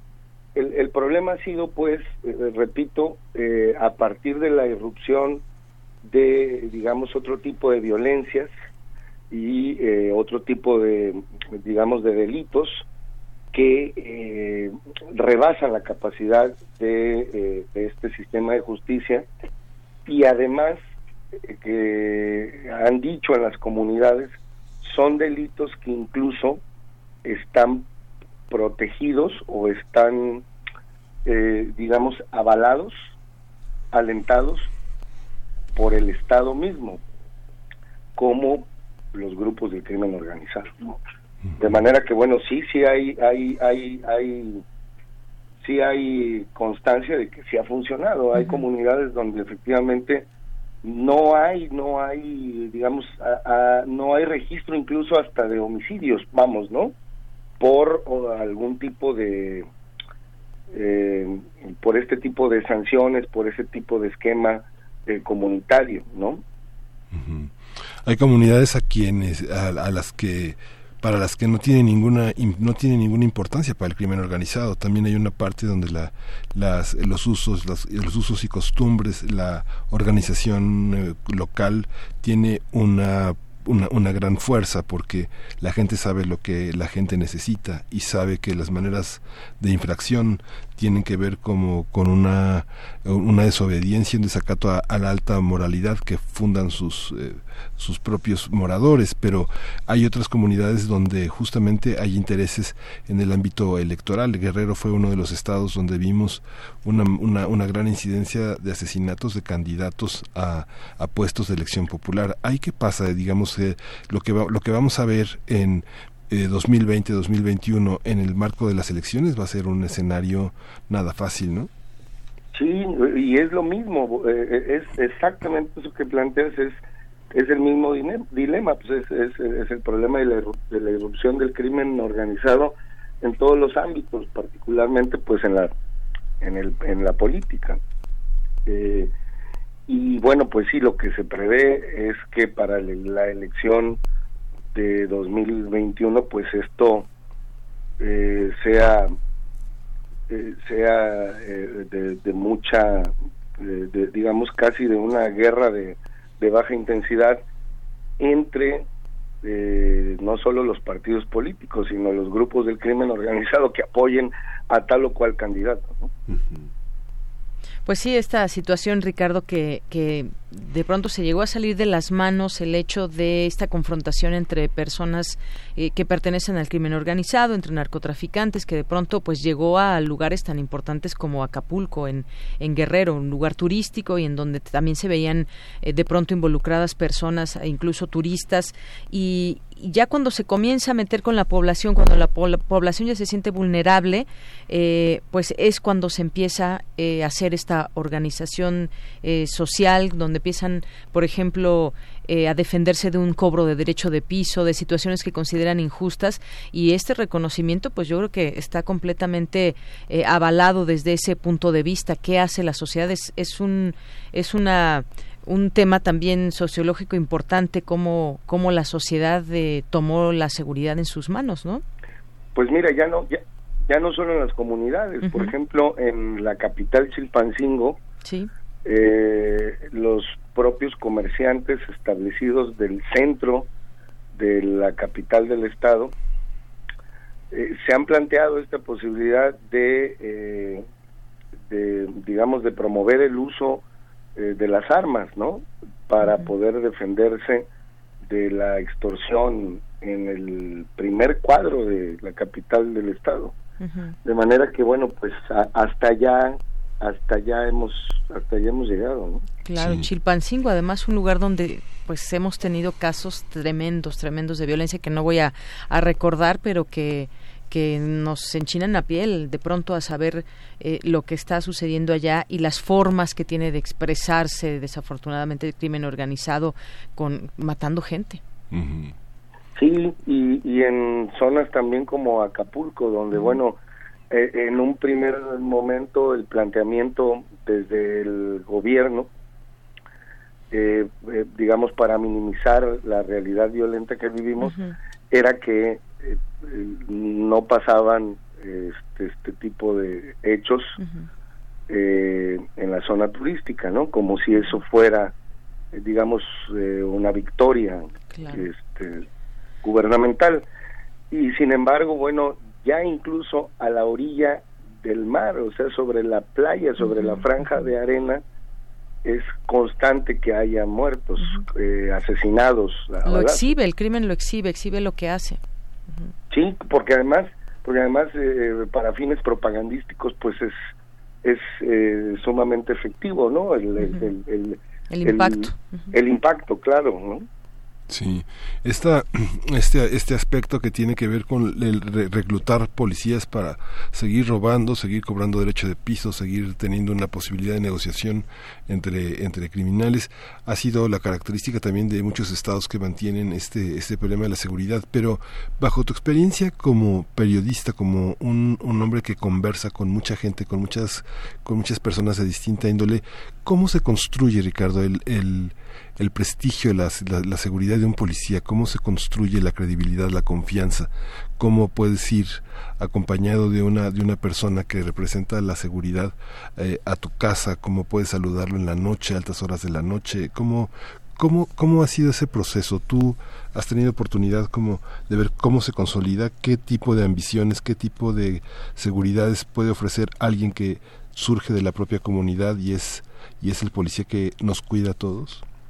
Bueno, es que, digamos, habría que distinguir entre la, la, visión de la ciudad y la visión de la comunidad. En la comunidad es muy claro que la gente sí aprecia y valora a sus policías eh, comunitarios porque no solo los conoce, sino eh, son, eh, eh, digamos, la gente los eligió, los seleccionó porque sabe que es gente de bien, que se puede confiar en ellos.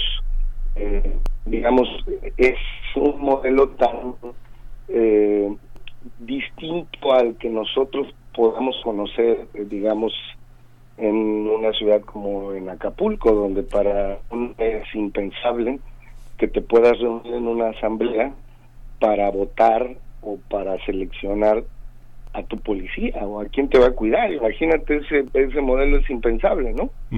Y sin embargo, pues este, en, la comunidad eh, rural de Guerrero, en algunas comunidades, ¿no?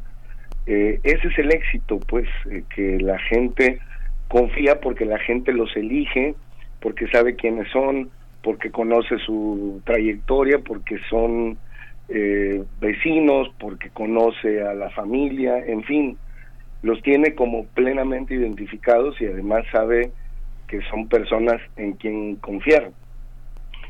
Aquí, por ejemplo, en Acapulco, eh, se ha dicho que la policía municipal eh, no está infiltrada por el crimen organizado, sino que es el crimen organizado. sí, claro. Ah, Ricardo, pues muchísimas gracias. ¿Algo que con lo que quisieras este, concluir, eh, una nota final para esta conversación? Pues, además de, de, de, es un Bueno, ya no, escuchamos bien. Se distorsiona un poco el audio, fíjate. Sí, perdón, ¿me escuchan? Sí, ya. Sí, ya. Además, eh, nada más de esperar el, el desenredo eh, de, de, digamos, del si hay diálogo o no hay diálogo con estos grupos, eh, de autodefensas o comunitarios o del crimen organizado, no sabemos con quiénes realmente están hablando. Eh, hay un dato que apuntar. Ayer fue eh, presentado, eh, o fue, no presentado, ayer fue, ayer se informó de la detención de un líder importante del crimen organizado en Pilapa, que es esta región, este municipio de Guerrero, ha sido muy violento en los últimos años. Y ayer fue, eh, se anunció su captura, el, jefe de esta plaza, ¿no? Eh, nada más apuntar que, bueno, pues se da como que muy en el contexto de este enredo que trae el gobierno federal en cuanto a que está dialogando o está pactando o no sabemos si sí o no con grupos no sabemos también si de la delincuencia o eh, de autodefensas, pero nada más apuntar que casualmente ayer cayó el líder más violento de esta zona de Chilapa sin un solo disparo, ¿eh? como para apuntarlo y como para ver si esto es parte de lo que nos está hablando el gobierno federal. Sí, sí. Que parece una negociación, una entrega, ¿no? Claro. pero eh, eh, digamos que hay que inscribirlo en ese contexto, ¿no? Sí, claro. Pues Grupos que se han manifestado, decía Olga Sánchez Cordero, secretaria de Gobernación, que ya no quieren seguir en esa violencia. Quizás podríamos rescatar, esa sería la buena noticia. Las formas, pues yo quisiera también que pues, conociéramos poco a poco de qué manera se puede entablar este diálogo o cómo se está dando, si es que se está dando, porque hubo mucha ambigüedad ahí en la respuesta. Lo cierto es que dice que esos grupos con los que han dialogado ya no quieren esa violencia, quieren caminar hacia la paz y quieren oportunidades también, que eso es parte de la raíz en la que en su momento también el presidente ha dicho, bueno, pues es que si no hay oportunidades, si no hay eh, esa posibilidad para los jóvenes, pues pueden estar proclives para eh, entrar al, al crimen organizado. Pero son cosas que ya seguiremos discutiendo, Ricardo. Así es, bueno, pues estaremos pendientes. Muy bien, pues muchas gracias por estar con nosotros. Al contrario, gracias a ustedes por la comunicación. Y vamos con música. Muchas gracias, Ricardo. Gracias, Ricardo Saludos. Castillo, director de Cuadratín Guerrero, politólogo y periodista. Y vámonos ahora a la música con Totorro, Come to Mexico.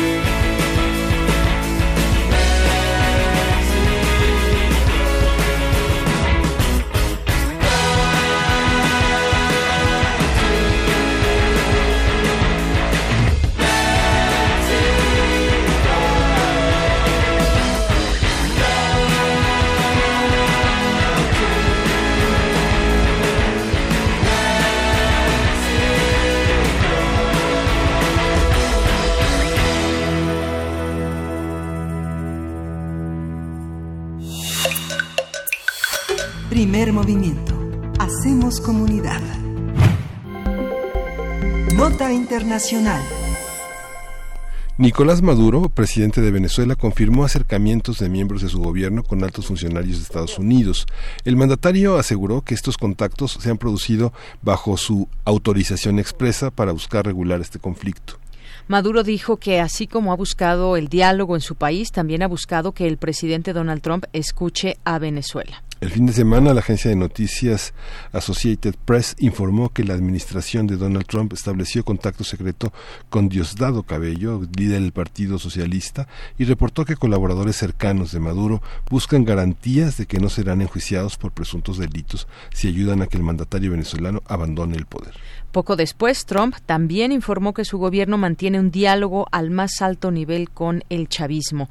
Ayer, John Bolton, asesor de Seguridad Nacional de la Casa Blanca, afirmó que Estados Unidos discutió con funcionarios de Venezuela a espaldas del presidente Nicolás Maduro la salida del mandatario y la realización de elecciones libres y justas.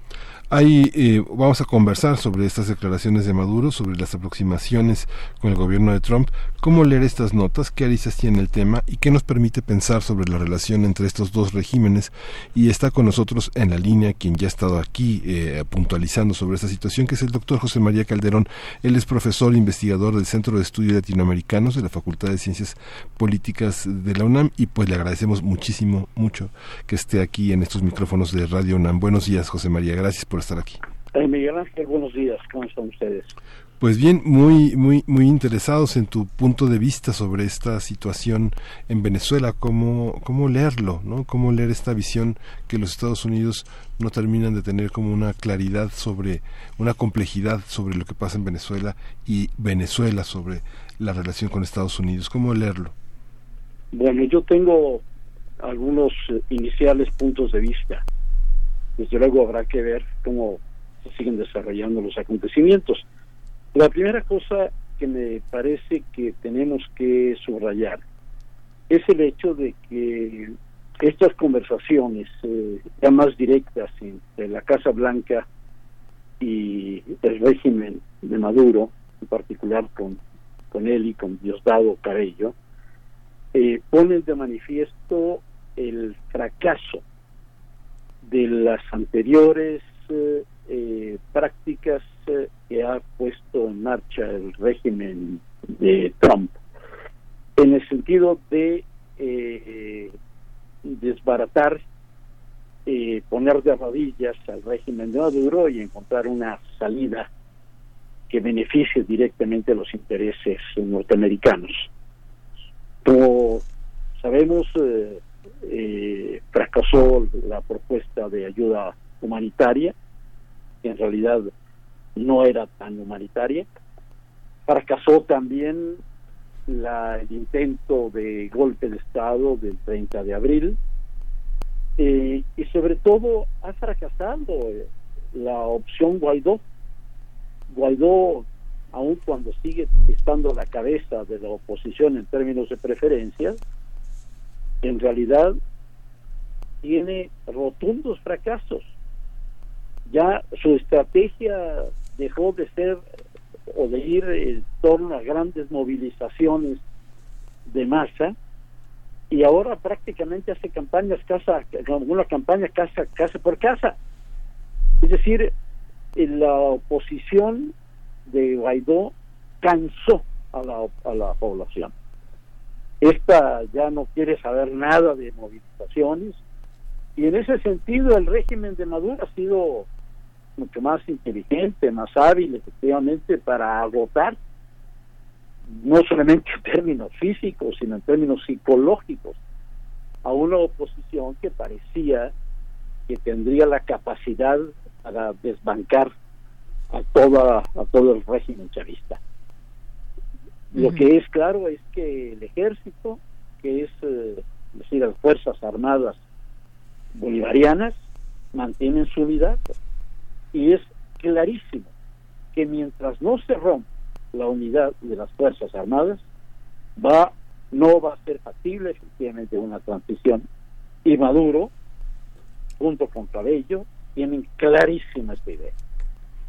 Segunda cosa, la renuncia de Maduro o del régimen chavista implicaría entregar la renta petrolera, que es lo que pretende Estados Unidos, y los recursos naturales que en abundancia tiene Venezuela y el régimen chavista no está dispuesto a entregar una renta de la que le, que le permite tener o seguir teniendo todavía la iniciativa. ¿Qué está proponiendo Maduro frente a esta frente a la oposición eh, de Guaidó? Es un sujeto totalmente entregado a los intereses norteamericanos y cuyo triunfo implicaría efectivamente que todos estos recursos de Venezuela pasarían a poder de Estados Unidos. Es una clase mercenaria, es una clase de cipaya, es una clase totalmente entregada a los Estados Unidos. Entonces, ¿qué, eh, cómo, qué, ¿de qué manera está respondiendo eh, Maduro? Me parece que Maduro ha demostrado ser un verdadero maestro en el uso de los tiempos políticos, como yo lo dije en alguna otra ocasión desde luego está apostando a que Trump no llegue a la presidencia, a la reelección. Está contemplando y viendo efectivamente cómo la crisis y la posibilidad de una depresión en Estados Unidos avanza. Ve cómo se está Alemania ha entrado en depresión. Ve cómo están cambiando la correlación de fuerzas en América Latina. Se hunde Macri en Argentina, emergen los Hernández. Bolsonaro no ha logrado efectivamente implantarse decididamente en el país y la población sigue creyendo en Lula. O las, las próximas elecciones pierde Bolsonaro. Es decir, hay otra está surgiendo otra correlación de fe. Y no solamente eso, las próximas iniciativas Maduro son efectivamente una convocatoria a una nueva Asamblea Nacional primero, y después elecciones presidenciales. Y posiblemente, posiblemente en estas próximas elecciones ya no se presente Maduro. Puede ser que presenten efectivamente figuras nuevas. Hay un personaje interesante que es el gobernador del estado de Miranda, Héctor Rodríguez, que es un político joven, con un gran prestigio como una figura honesta, con, que además goza de una buena presencia en el chavismo y hacia allá van apuntando, es decir, aceptarían efectivamente que se llevara las elecciones en el momento oportuno que ellos lo decidan para buscar efectivamente darle otra careta al régimen y desde luego enfrentar que este enfrente una serie de tareas que son de una enorme envergadura, tienes que buscar soluciones muy drásticas. Y no nos olvidemos también de otro factor que, a mi juicio es muy importante, el apoyo de Rusia, China y Turquía. Es decir, Maduro sigue contando con ese apoyo. Eh, Daisy Rodríguez estuvo hace, bueno, está, está a punto de regresar de Rusia, con, con los cuales se estableció una serie de acuerdos muy importantes en el sentido de profundizar los acuerdos en todos sentidos con Rusia. Es decir, en términos de sus relaciones internacionales, están con las dos potencias emergentes. Esto me parece pues que en las conversaciones que desde luego Maduro se ha dicho que, que quiere practicar directamente con, con Trump, lo está haciendo, ¿no? Pero lo está haciendo con esa perspectiva estratégica.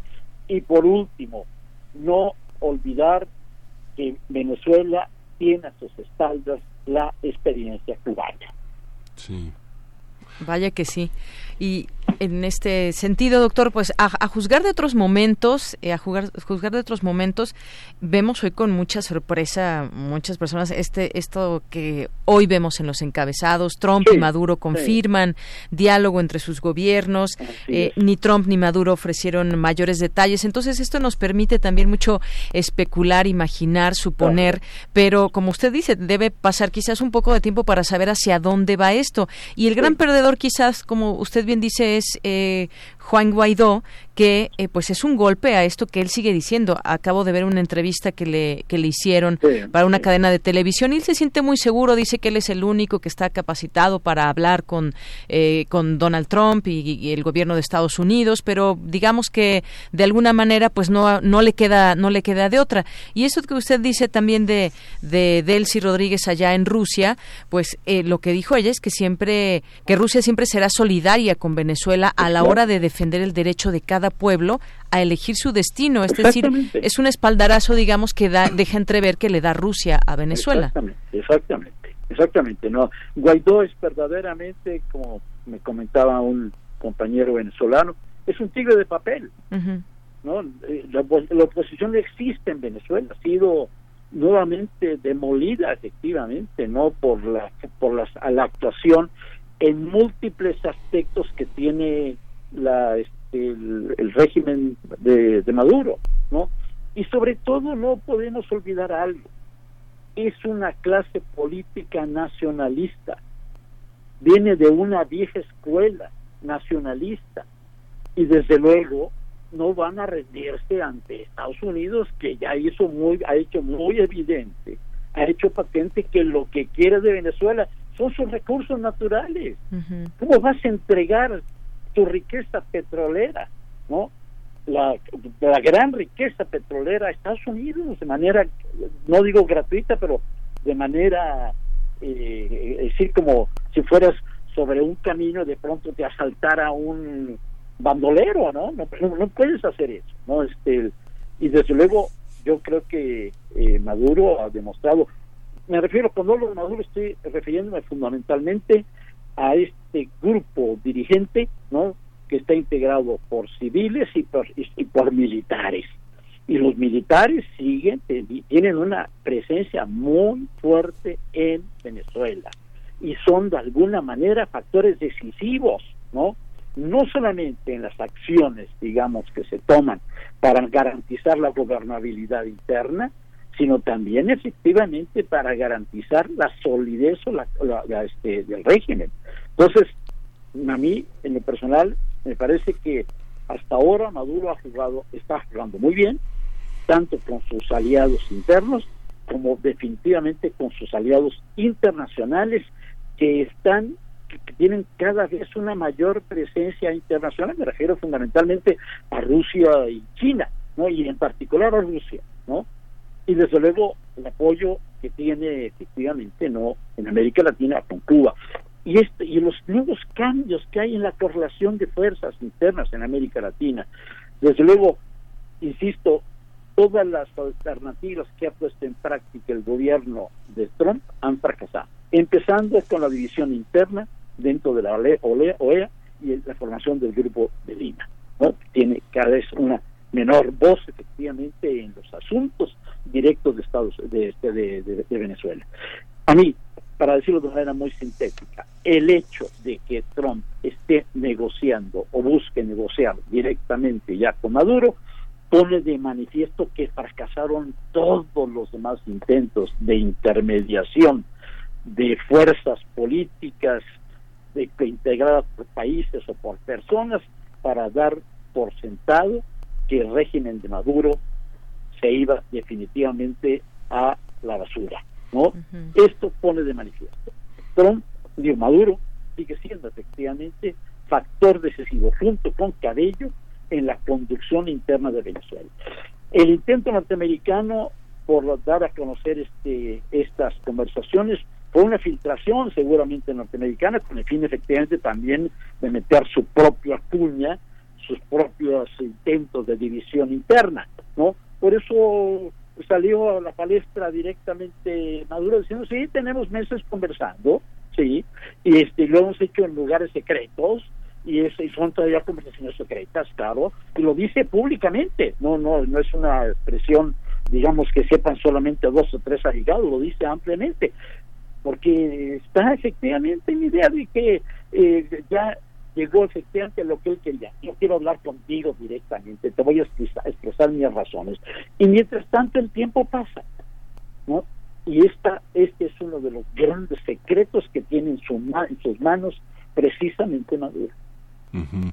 Uno, uno revisa la prensa venezolana, no sé, que ya no hay tanta prensa como antes, pero si uno piensa, por ejemplo, no sé, estados como, como, como usted señalaba, Mérida, eh, Sucre, Trujillo, Zulia, Bolívar, Mérida, uno ve eh, eh, muy empoderados a los alcaldes y no tanto en un discurso nacionalista chavista ni, ni, ni, ni de Maduro. Es interesante ver, pero, pero al mismo tiempo cómo continúa una especie de apoyo a la migración. El Ministerio de, de este de eh, eh, Asuntos Internacionales de Canadá eh, eh, acepta pasaportes caducos eh, con menos de cinco años de caducidad. Sí. Se tendió un puente entre Colombia y Ecuador. Chile abrió también sus fronteras para reunir a las familias de manera humanitaria.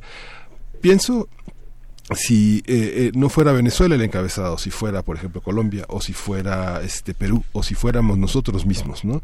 Sí. Digamos de, o si fuera Centroamérica, hay una parte que hay una eh, hay una enorme una enorme este al- alianza entre gobiernos para eh, generar esta idea de, de que nadie quiere vivir en Venezuela, ¿no? Hay una Claro. parte muy muy muy fuerte y justamente hoy eh, y mañana Guaidó tratará de convencer a la gente de que lo apoye con alguna manifestación para el fin de semana, pero no se ven en ningún aspecto de la prensa, incluso la prensa de Panamá y la prensa de Venezuela, el periódico La Prensa, este, tampoco dan señas de que haya alguna precisión y algún consenso en este apoyo. Eh, digamos que la realidad que hay en los, en los periódicos dista mucho de la realidad de las agencias, ¿verdad? Ese es el punto. Y esa es una muy buena observación, Miguel Ángel. Eh, yo creo que en muchos sentidos eh, eh, la política norteamericana, la política de los países contra que han seguido efectivamente las indicaciones de Washington, eh, se han guiado mucho por la retórica de la oposición y no y han descuidado de manera definitiva un conocimiento sobre el país real. No dudo que hay, hay grandes problemas, desde luego, tienen problemas muy serios con respecto a las medicinas, y las medicinas por lo menos en un 60% son de importación, llegan de Estados Unidos, llegan de España, Italia, etcétera, ¿no? Y esto es un gran problema, sin lugar a dudas. Desde luego ha habido una fuerte migración también, ¿no? Este, el- y esto claramente son elementos que utiliza naturalmente la oposición para abonar a su causa. Pero todo lo que hemos visto, efectivamente, es la capacidad, la iniciativa del régimen para ir hacia adelante, no perder efectivamente el control sobre sus propias instituciones y no solamente ellos, sino estar ya planteando efectivamente alternativas para el futuro. La reciente reunión de países no alineados, ofreció un apoyo enorme a, Venezuela, directamente a Maduro. Es decir, siguen haciendo política internacional. Y no solamente la política interna, sino la política internacional que para ellos es sumamente importante en este momento, ¿no? Ujú. Digo, lo que hay que es innegable es este todo el tema de que, bueno, el salario mínimo está en Venezuela en, en su punto más bajo en la historia del Sí, país. Y sí, los apagones, ¿no? Digamos, el periódico Claro. la, La Voz, que es un periódico que circula ampliamente en, en Venezuela, es de www.diariolavoz.net, señala, bueno, el, el enorme caos, el enorme boicot que ha significado la- las corrientes, la- la- el- los apagones, ¿no?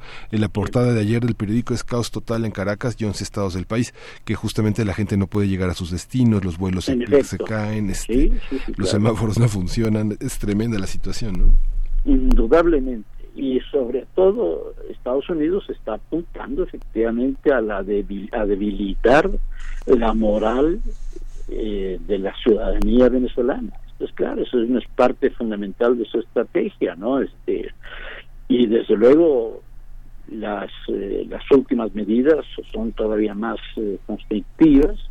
Este, hay la amenaza incluso de un auténtico bloqueo naval, ¿no? Lo cual también impediría la llegada de cualquier recurso proveniente del exterior. Sin lugar a dudas, todos estos elementos están todavía en, las, en la balanza, digamos, y en la capacidad de acción y de poder que tiene Estados Unidos. Pero también yo quiero hacer énfasis efectivamente en que todas estas medidas, con, to- con todo, lejos, digamos, de desincentivar las movilizaciones y los apoyos efectivamente al chavismo, lo que estamos, lo que vemos también es eh, un resurgimiento poderosísimo del nacionalismo. Las, eh, la recolección de firmas ha sido sumamente exitosa, ¿no? Firmas que van a llevar precisamente a Naciones Unidas, ¿no? Este, quiero decir que sorpresemos, pues, que por una parte los intentos de Estados Unidos es efectivamente despedazar al régimen este chavista, al régimen madurista, despedazarlo. Si no ha logrado la desunión dentro del ejército, por lo menos buscar la desunión dentro de los mandos dirigentes.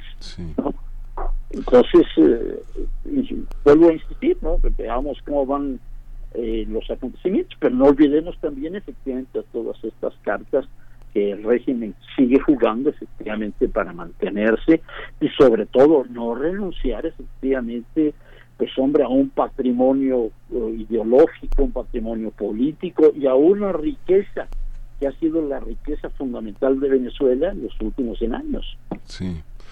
Pues doctor eh, José María Calderón, le agradecemos muchísimo, como siempre, su, eh, su opinión, su lucidez, su conocimiento y bueno, pues estamos en contacto a ver cómo se desarrollan los acontecimientos. Así es, Miguel Ángel. Muchas gracias. Veamos qué viene. ¿eh? Gracias, gracias doctor José María. Hasta luego.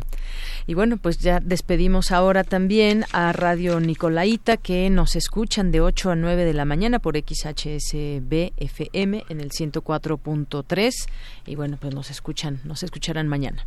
Nos vemos. Vamos a la tercera hora de primer movimiento. Síguenos en redes sociales. Encuéntranos en Facebook como Primer Movimiento y en Twitter como arroba PMovimiento. Hagamos comunidad.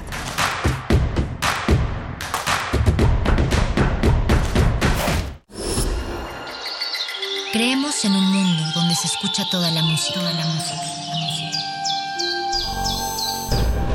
donde el conocimiento esté abierto al mundo,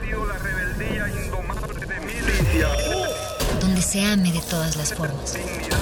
Ese mundo es posible y vamos a pelear por él. Resistencia modulada. De lunes a viernes, de las 20 a las 23 horas, por el 96.1 de FM, Radio UNAM. Experiencia sonora compartiendo experiencias. El 20 de julio de 1969, después de un viaje de cuatro días, el Apolo 11 conseguía lo que hasta el momento era tan solo un sueño para la humanidad, llegar a la Luna. Para algunos fue un hito en la historia y para otros un enorme engaño orquestado por intereses políticos. Radio UNAM quiere escuchar tu opinión. Llama a nuestro buzón lunar al 55 23 32 81 y deja tu comentario. Si viste el alunizaje, ¿qué significó para ti? Si no lo viste, ¿crees que haya motivos para dudar de él? Queremos escuchar tu experiencia. Radio UNAM. Experiencia sonora. Mi INE está hecha de confianza. Como organismo autónomo, el INE protege mis datos personales. Mi INE está hecha de participación. Con ella elijo a quien va a gobernar. Mi INE está hecha de mis sueños, mis logros, mi historia. Mi INE es lo que soy. Yo me identifico con la democracia. Para participar, checa la vigencia de tu INE y manténla actualizada. Infórmate en INE.mx. Contamos todas, contamos todos. INE. No esperes a que llegue la tormenta. Prepárate. Si te encuentras en la costa y se acerca un ciclón tropical, no te acerques al mar ni realices actividades acuáticas. Protege tus instrumentos de trabajo y a tus animales y resguarda bien cualquier sustancia peligrosa. Sigue las indicaciones de protección civil y si te piden evacuar, hazlo inmediatamente. Tu vida y tu seguridad son lo más importante. Comisión Nacional del Agua. Gobierno de México.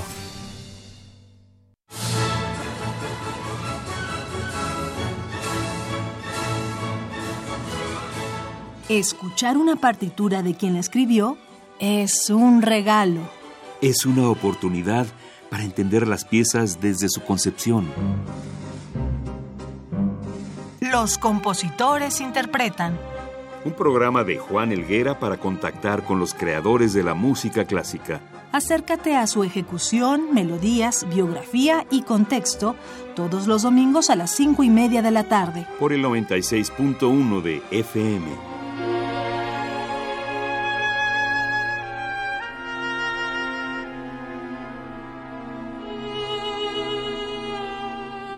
Radio UNAM, Experiencia Sonora.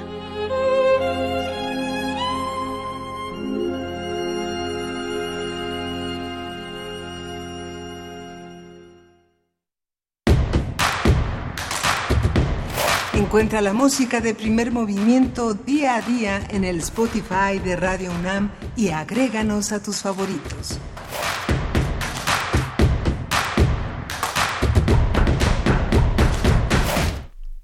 Buenos días, son las 9.04 de la mañana de este jueves 22 de agosto. Estamos en Radio UNAM, en la cabina de Radio UNAM en primer movimiento de Yanira Morán. Buenos días, ¿cómo estás? Buenos días, buenos días a todas las personas que nos estén sintonizando. Ya esta es la última hora donde todavía tenemos varios eh, temas ahí, varias cosas que comentar con todos ustedes. Y pues al rato también, si da tiempo, mandamos saludos ahí en redes sociales quienes han estado atentos, Miguel Ángel. Sí, justamente, y vamos a tener una, una tercera hora muy interesante Vamos a tener al final del programa una conversación con Ana Francis Moore, que es actriz cabaretera, escritora, directora teatral, y han... Eh, eh, sin descanso han, han, hecho ya 17 ediciones del Festival Internacional de Cabaret. Vamos a hablar de la programación que en la Ciudad de México vamos a tener con este es una también una de las fundadoras del colectivo Las Reinas Chulas que promueve el Cabaret México y vamos a estar hablando con ella. Va a estar nosotros, con nosotros como todos los jueves el, doctor Alberto Betancourt va a estar hablando de Argentina y bueno, vamos a tener la poesía necesaria en la voz de Deyanira Morán. Primer movimiento. Hacemos comunidad. Es hora de poesía necesaria.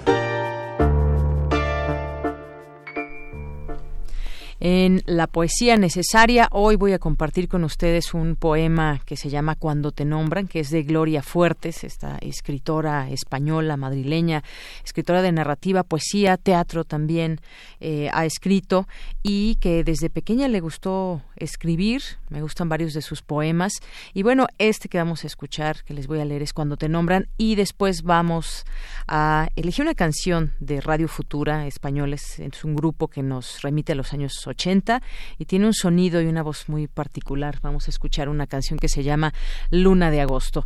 Y les leo este poema de Gloria Fuertes. Cuando te nombran. Cuando te nombran, me roban un poquito de tu nombre. Parece mentira que media docena de letras digan tanto. Mi locura sería deshacer las murallas con tu nombre. Iría pintando todas las paredes. No quedaría un pozo sin que yo asomara para decir tu nombre, ni montaña de piedra donde yo no gritara enseñándole al eco tus seis letras distintas. Mi locura sería enseñar a las aves a cantarlo, enseñar a los peces a beberlo, enseñar a los hombres que no hay nada como volverme loco y repetir tu nombre. Mi locura sería olvidarme de todo, de las veintidós letras restantes, de los números, de los libros leídos, de los versos creados, saludar con tu nombre, pedir pan con tu nombre. Siempre dice lo mismo, dirían a mi paso, y yo tan orgullosa, tan feliz, tan campante, y me iré al otro mundo con tu nombre en la boca. A todas las preguntas responderé tu nombre. Los jueces y los santos no van a entender nada.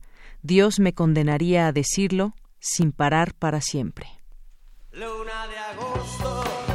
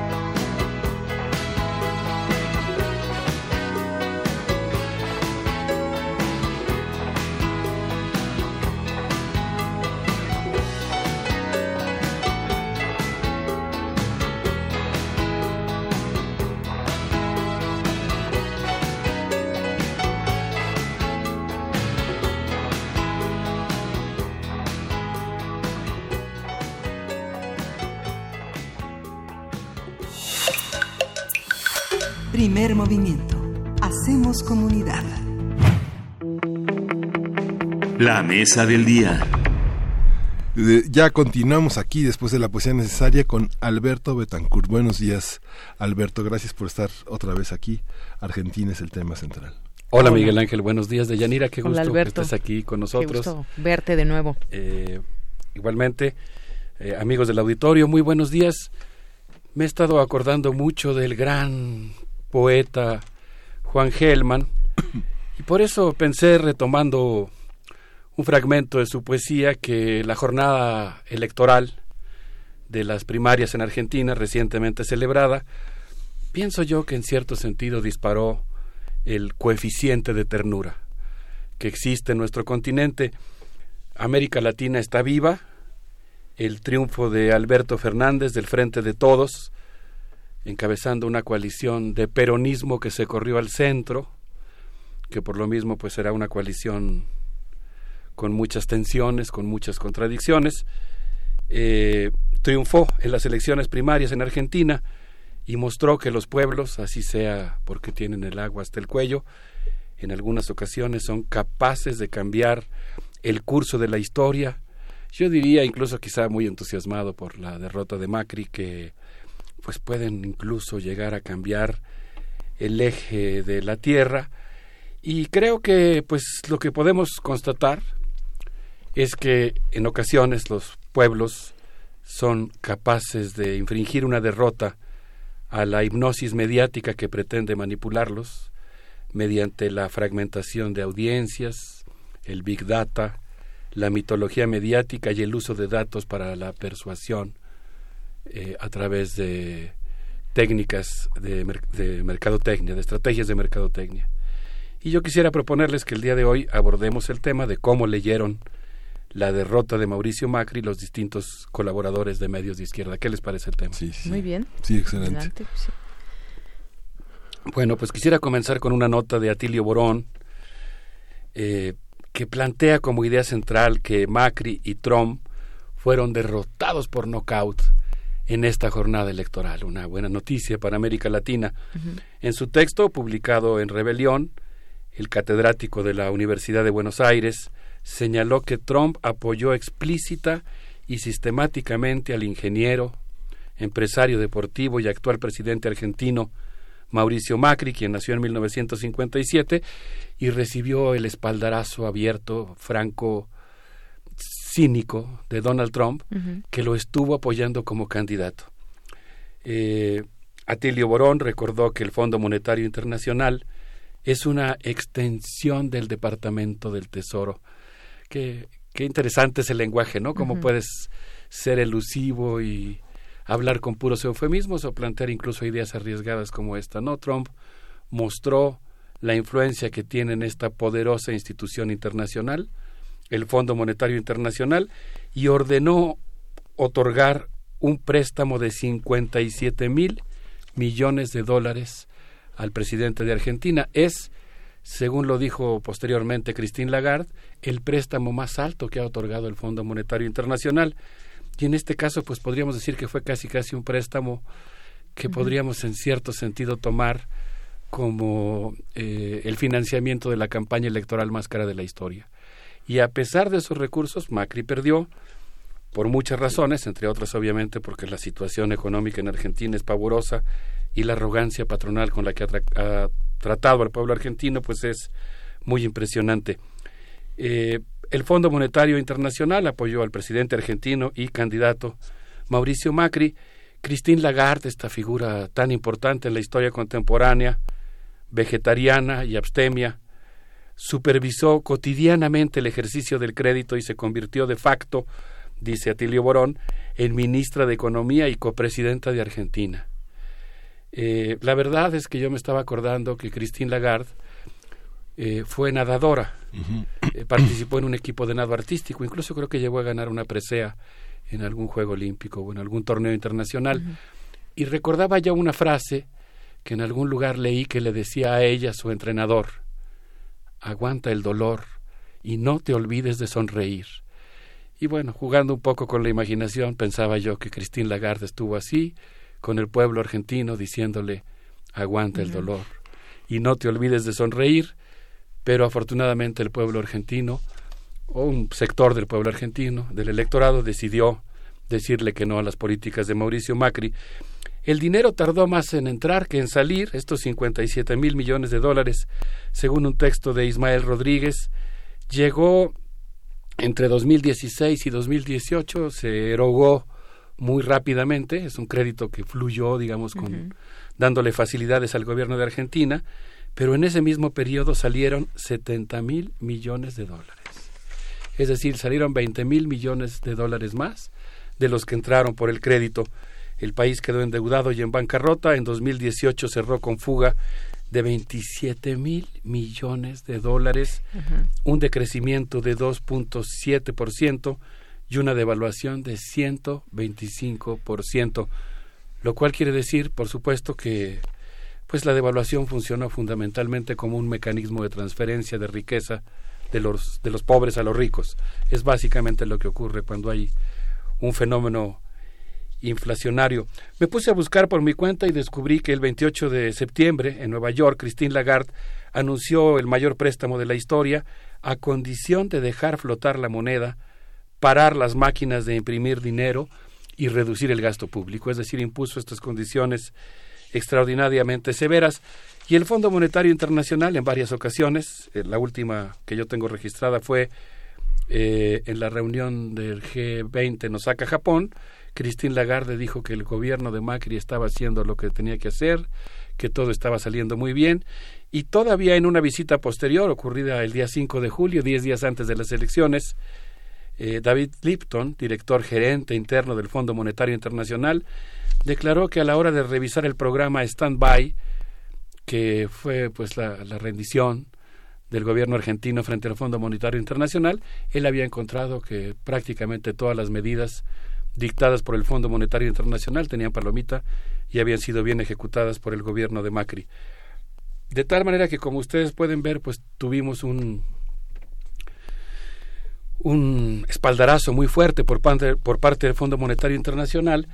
Y algo que destaca Atilio Borón, regreso a su texto, me despegué tantito para ir a mi, a mi propia información, el texto de Atilio Borón señala que con tamaña deuda encima, lo estoy glosando, Macri se supersensibilizó a los designos imperiales, se esforzó hasta la abyección por cumplir con la menor insinuación de Donald Trump y se convirtió en su esbirrio cumplió celosamente los mandatos imperiales, y aquí viene una lista que es atroz para la independencia, la autodeterminación y eh, la integración de América Latina. ¿Cuáles fueron los designios de Donald Trump cumplidos esforzadamente por Macri?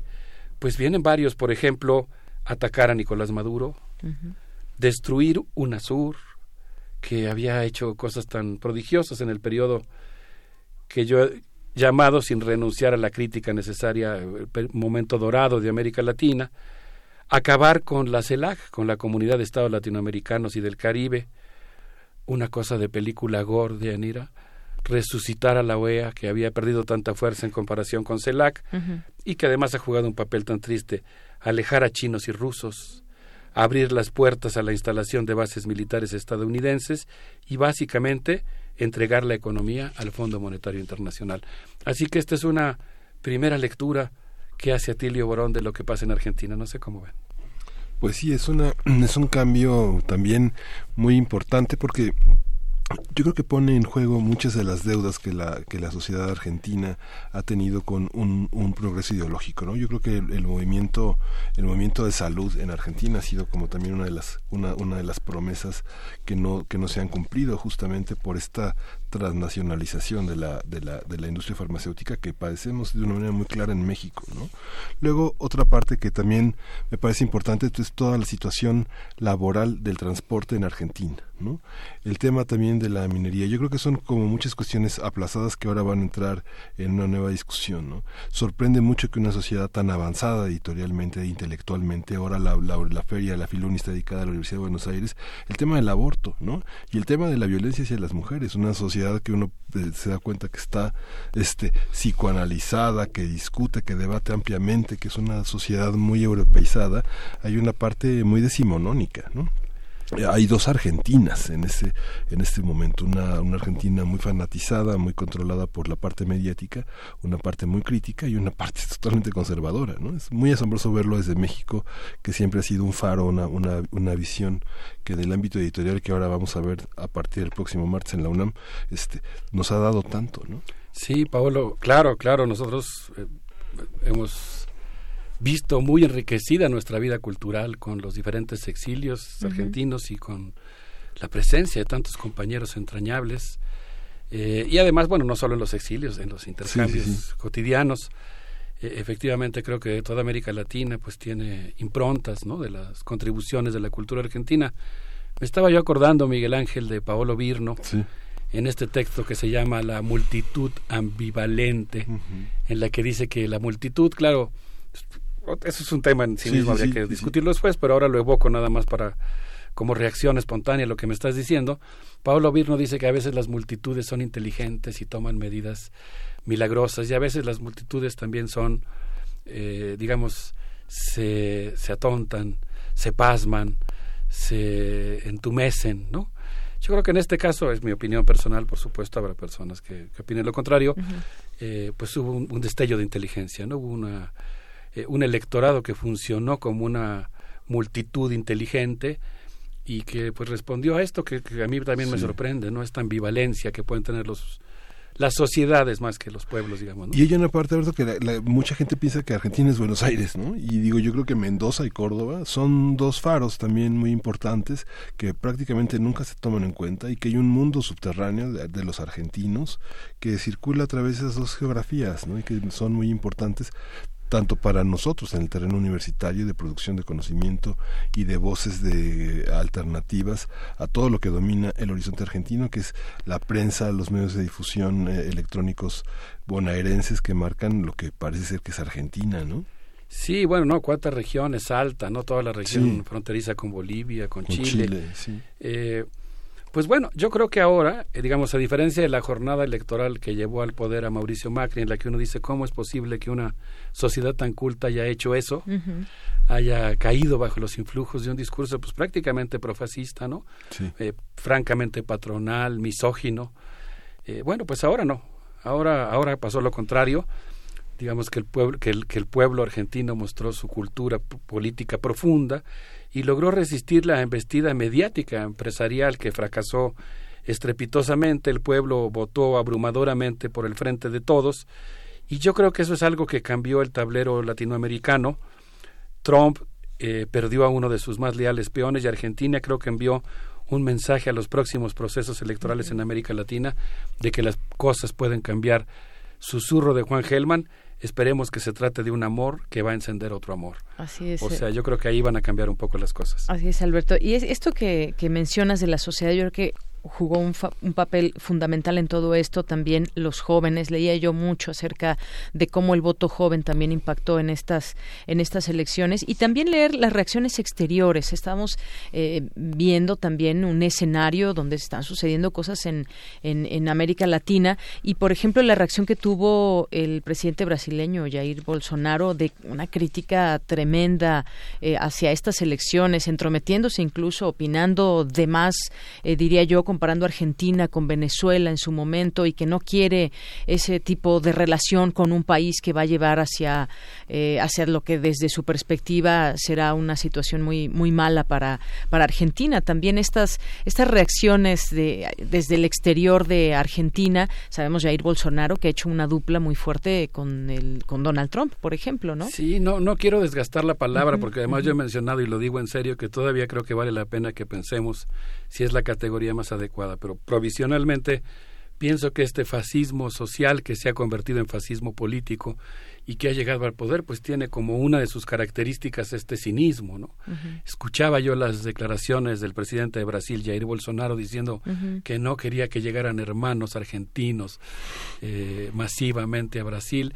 eran unos comentarios realmente ya le pintó su raya ahí en el viejo código diplomático completamente impropios para un jefe de estado para un vecino no que augura de una vez tensiones muy fuertes con con Argentina. Pero creo que uno de los motivos de su irritación es que es esa decisión colectiva del pueblo argentino podríamos decir, esa decisión existencial colectiva del pueblo argentino, también envía un mensaje muy claro de esperanza para el propio Brasil.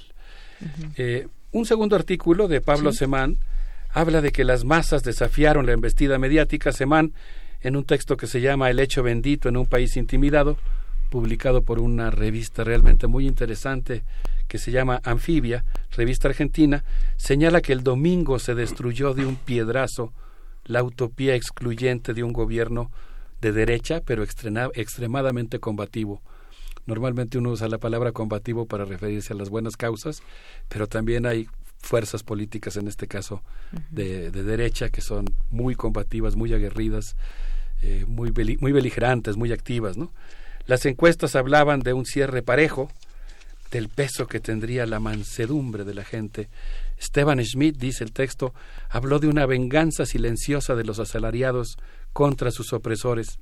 Lo que podemos decir, dice Semán, es que no bastó la comunicación personalizada, la encuesta amenazante, la segmentación de audiencias, el espionaje en redes, no bastó con el ojo omnisciente del poder, no fue capaz de ver y revertir el descontento. Los electores, viendo amenazada su intimidad política y su autonomía, decidieron votar por el cambio. Sin embargo, y esta es la parte lamentable, apenas 24 horas después de las elecciones, el todavía presidente Macri dijo que los argentinos habían votado mal. ¿Quién se cree? pregunta el autor del texto.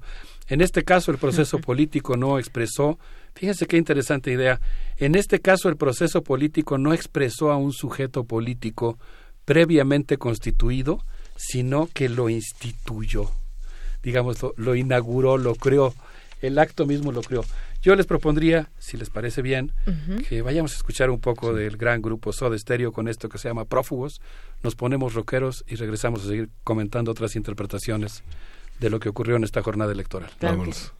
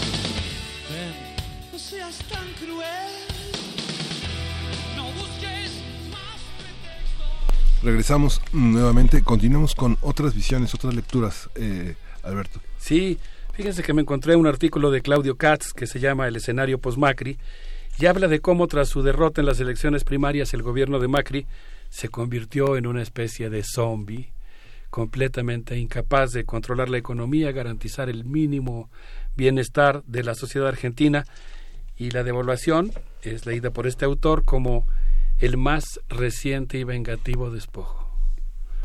Una venganza patronal que produjo una devaluación del peso argentino que pasó de 46 pesos por dólar a 60, de 41 a 60, en un periodo brevísimo, fue básicamente una reacción de encono de la clase patronal que decidió sacar masivamente su dinero de Argentina o por lo menos comprar dólares y guardarlos en el colchón. Sabrá Dios cuántas cajas fuertes, bodegas están ahora llenas de dólares en Argentina y en los países aledaños. Y bueno, digo, hacía reserva de que siempre estar atento a escuchar qué dicen los especialistas, nuestros amigos economistas, que nos expliquen mejor qué fue lo que pasó en esta devaluación en particular. Creo que es un episodio de economía política que vale mucho la pena observar, estudiar. Hoy vengo con esa actitud. Hay veces que uno habla de temas que conoce muy bien y pues te das una opinión propia Pues, o, aportas las- algo. Hoy vengo más en esta actitud de alguien que señala un acontecimiento que creo que valdría la pena observar. Pues en estas primeras, en esas primeras devaluaciones que se sucedieron casi al final del gobierno de Menem, eh, pues la sociedad argentina en la parte de salud cerró filas porque hubo muchísimos suicidios de mucha gente que perdió todo en las hipotecas, en los préstamos, en- con las tarjetas de crédito y, aprendieron mucho. Yo recuerdo mucho Gutiérrez vivo en su momento en 1996 con los errores de diciembre hizo toda una serie de aproximaciones y reportajes en torno al tema del suicidio. Muchos o muchas personas endeudadas decidieron tomar esa vía porque porque vieron acabado todo, todo su patrimonio y se llevaban entre la en- en- entre todo a la familia, ¿no? Entonces, son cosas que tienen una enorme repercusión en la en las sociedades porque pierden todo, ¿no? Di- dices Menem y me vienen a la, a la Sí, mente escenas verdaderamente terribles de, de depauperización en Argentina. Creo que en parte había comentado algo ya en estos micrófonos, pero me acuerdo mucho, yo tuve oportunidad de conocer Argentina, ir por primera vez por ahí de 2001. A Buenos Aires. Me acuerdo de la avenida 9 de Julio eh, llena de personas que era notable que habían pertenecido a lo que eh, a mí es una categoría que no me gusta, pero digámoslo rápido, eh, que habían pertenecido a la clase media, que habían tenido que eran trabajadores de cuello blanco, de cuello azul. Se notaba que habían tenido una vida reciente en ese sentido, en esas condiciones y ahora estaban acomodando sus, cortón, sus eh, cartones a las 7, 8 de la noche en la avenida. Me acuerdo mucho de una pareja, particularmente de, de dos viejos, quizá, no sé, yo me identifiqué, me proyecté, pensé en profesores universitarios o algo por el estilo, que estaban a sus 80 años acomodando sus, sus cartones en la avenida 9 de Julio y tomándose de la mano para dormir en la calle. Ahí me tocó, por cierto, que me hicieron una invitación que nunca olvidaré. Estuve platicando con un joven que estaba viviendo en los respiraderos del metro. Eh, fue muy bonito porque empezamos a platicar, a discutir sobre la situación argentina y en un momento dado nos dijo, ven, pasen, este es su casa y nos metimos a la coladera, eh, entramos al... al- eh, no, no era una coladera de drenaje, era una... un respiradero Un respiradero, metro, sí. estuvimos ahí platicando, hacía frío, así que cuando pasaba el metro sentíamos un, un calorcito rico. Eh, al final de la conversación me acuerdo mucho que ya que nos conocíamos un poco más y él insistía en que regresáramos cuando quisiéramos, que esa era nuestra casa, él se eh, abrió la camisa y nos mostró una cosa que me sorprendió mucho, una playera del Ejército Zapatista de Liberación Nacional. Esa Argentina de Menem, destruida, completamente destrozada, llevó a que el pueblo argentino se movilizara, se, se- tuvieron una reacción, tampoco su, su nivel de politización permitía una respuesta rápida, una alternativa, pero pues derribó a nueve presidentes y finalmente llevó a, a Kirchner a la presidencia y abrió un nuevo capítulo de América Latina.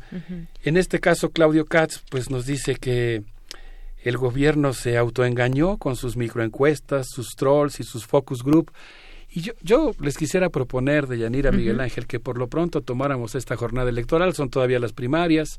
Todo parece apuntar a que en octubre volverá a ganar el frente de todos con sus contradicciones, tampoco estoy echando las campanas al vuelo, pero creo que tiene su importancia este acto político realizado en Argentina. Pues yo, yo creo que una primera lectura que uno puede hacer es que en este caso la sociedad inteligente derrotó a los medios y no se dejó manipular. Digamos que desde el punto de vista de la historia de la interacción entre los medios de comunicación y la sociedad, pues en este caso hubo un, un acto de dignidad, de inteligencia, de conciencia, que mostró que los pueblos no son susceptibles a Claro, a esa- manipularse tan fácilmente. Así es esa, esa lectura que la propia sociedad le da a lo que está viviendo a su momento. Hablaban de, de estas eh, historias de crisis económicas que han habido. Bueno, México también ha sido un receptor de todo ese eh, número de personas, de argentinos que han venido aquí por, eh, pues tratando de llevar una mejor vida cuando hay un momento álgido allá. Hemos visto varias, varios momentos, varias etapas. Yo también eh, recuerdo, hay otros lugares de- del país, no solamente la Ciudad de México, donde llegan y se asentan comunidades de argentinos bastante grandes. Y esto es como, pues, parte de ese síntoma que hay.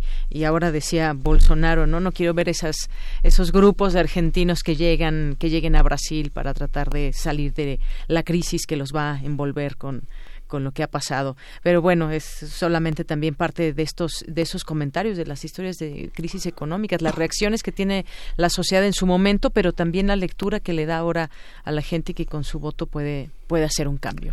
Me estaba acordando de una poesía de Juan Gelman, un fragmentito Sí. de una poesía de Juan Gelman, que en algún momento dado dice que entre la vida y la muerte hay un país. Y yo creo que en este caso pues así ocurrió, ¿no? Hay un país, ahí hay un, hay un pueblo soberano que toma decisiones pues complicadas y creo que, que además pues esta decisión política que tomó el pueblo argentino, que yo saludo, insisto, con sus contradicciones y tensiones muy fuertes, pues va, va a implicar un esfuerzo muy grande porque la, la venganza empresarial ya comenzó y va a dejar un país hecho así des- destrozado, ¿no? Hecho añicos. Quisiera terminar con, con un texto de Alexander Royd y Pablo Chena que se llama La disputa por los, imagi- los imaginarios. Me imaginé, eh, por cierto, Miguel Ángel, que te iba a gustar, es un texto así muy lacaniano, digamos, plantea que la batalla por los imaginarios es muy importante en la lucha política. El texto empieza hablando de una novela, ¿no? Tuve la precaución de apuntar el título de ella, pero dice que, que, que comienza especulando sobre la muerte del gigantesco Roland Barthes. Yo había oído chistes locales entre semióticos, de esos de humor negro, que culpaban a, a Grey Mass, al Girdas Grey Mass, de haber eh, provocado la muerte de Roland Barthes. En este caso es una novela que empieza con ese, con ese que lo que fue en realidad un accidente terrible, eh, eh, especulando sobre la posibilidad de que hubiera sido un asesinato de alguien que no quería que Roland Barthes descubriera, la, eh, hiciera pública la séptima función del lenguaje que tenía que ver con la persuasión. Y el texto aquí comienza diciendo que, pues en realidad, más allá de las plataformas electorales, las expectativas racionales y las promesas, la verdad es que el salto hacia adelante lo constituye el pensarse uno mismo en un paisaje económico, político, social, el poder concebir otra realidad. Entonces dice que la verdad es que pese a todos los avances de la ciencia para prever el futuro, para influir en alguien, todavía existe algo que se llama el inconsciente y yo añadiría el inconsciente político. Y las personas, por más que se esfuerzan por tomar decisiones puramente racionales, tienen deseos que fungen como fuerzas magnéticas que modifican su trayectoria. Las ambigüedades del ser nos mantienen irre- irreductibles. Ni modo. No sé si decir ni modo o qué bueno. Somos algo más que la razón. Y en ese sentido, pues plantea que en un proceso electoral, pues básicamente lo que hay es una disputa de los imaginarios y que Macri, Mauricio Macri y la clase patronal estaban jugando a, a decir que se necesitaba tiempo para que las políticas neoliberales surtieran sus efectos benéficos y eso desató y se preguntan los autores, no sé si tomarlo, dicen ellos, como un síntoma del inconsciente, toda una larga eh, producción de memes que se reían de las frases de Macri burlándose de cosas como eh, lluvia de inversiones, en el tercer semestre, revolución de la alegría. Se me hizo muy curiosa esta cosa de considerar a los memes como una manifestación del inconsciente. Así es. Y bueno, ¿dónde hemos escuchado esas historias también de neoliberalismo que posteriormente llegará esa bonanza para todo el pueblo, ¿no? Se me hacen un poco conocidas. No sé lo Alberto. dices.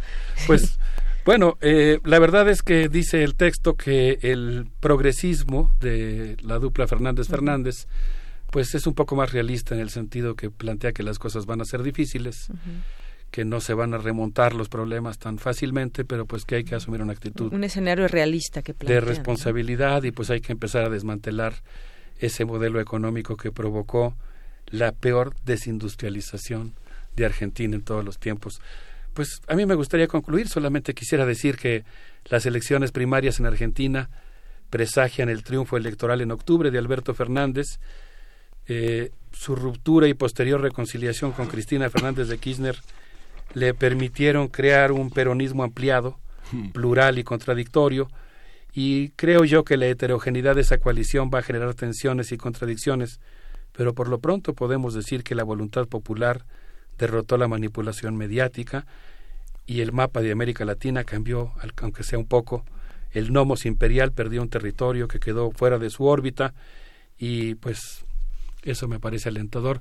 Pensaba para despedirme en otro poema de Juan Gelman, en el que habla de un personaje que ve cómo se forma la figura de un elefante con las nubes, y yo pienso que en este caso nos podemos imaginar como ciudadanos eh, que las nubes se arrebolan en el continente y forman la figura del continente latinoamericano.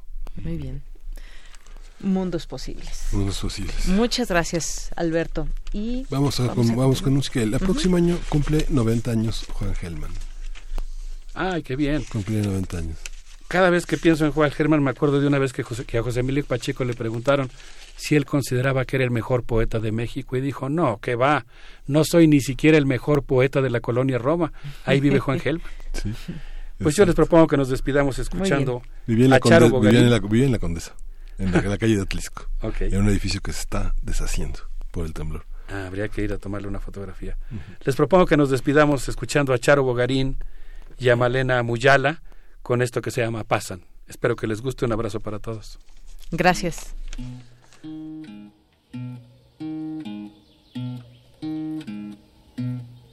Vamos por un camino añejo somos. Almas que lleva el tiempo, sombras, cargando su pasado siembra, de los que no han estado pasará, pasará. Deja que te susurre el viento, viaja, sin pena ni lamento todo, lo que creí perdido labrá, las huellas del destino pasarán pasará.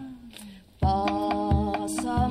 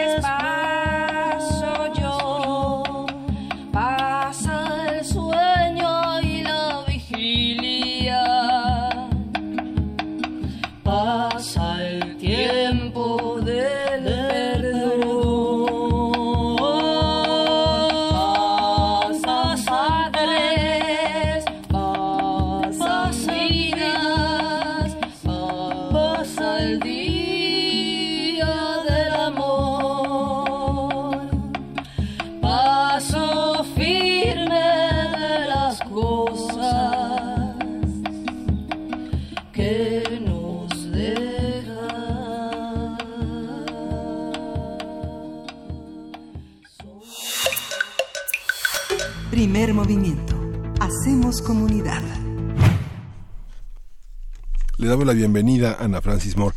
Eh, ya son 17 años del Festival Internacional de Cabaret en México y no han dejado de promover un arte que de, de alguna manera hace dos décadas estaba arrumbado, eh, etiquetado con muchos prejuicios y que se ha hecho expansivo y que ha influido en mucha de la actividad teatral en México. Cuéntanos, Ana Francis Moore, buenos días. Eh, esta edición del 17 Festival Internacional de Cabaret, ¿qué vamos a ver? ¿En qué consiste? ¿Por qué es necesario seguir haciéndolo?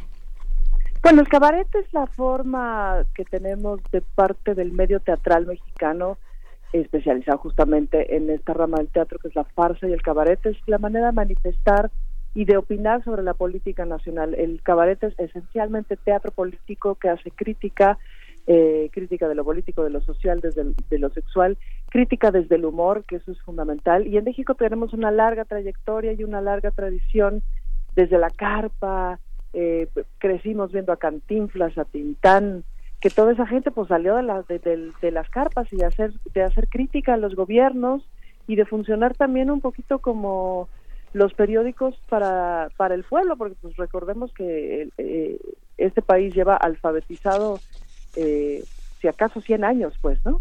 Pero hasta antes de eso, pues nos enterábamos de la noticia escuchando al cómico en el show de la carpa A palillo. a Palillo, que bueno, Palillo ya se, se subía al escenario con su amparo porque se lo metían al bote, ¿no?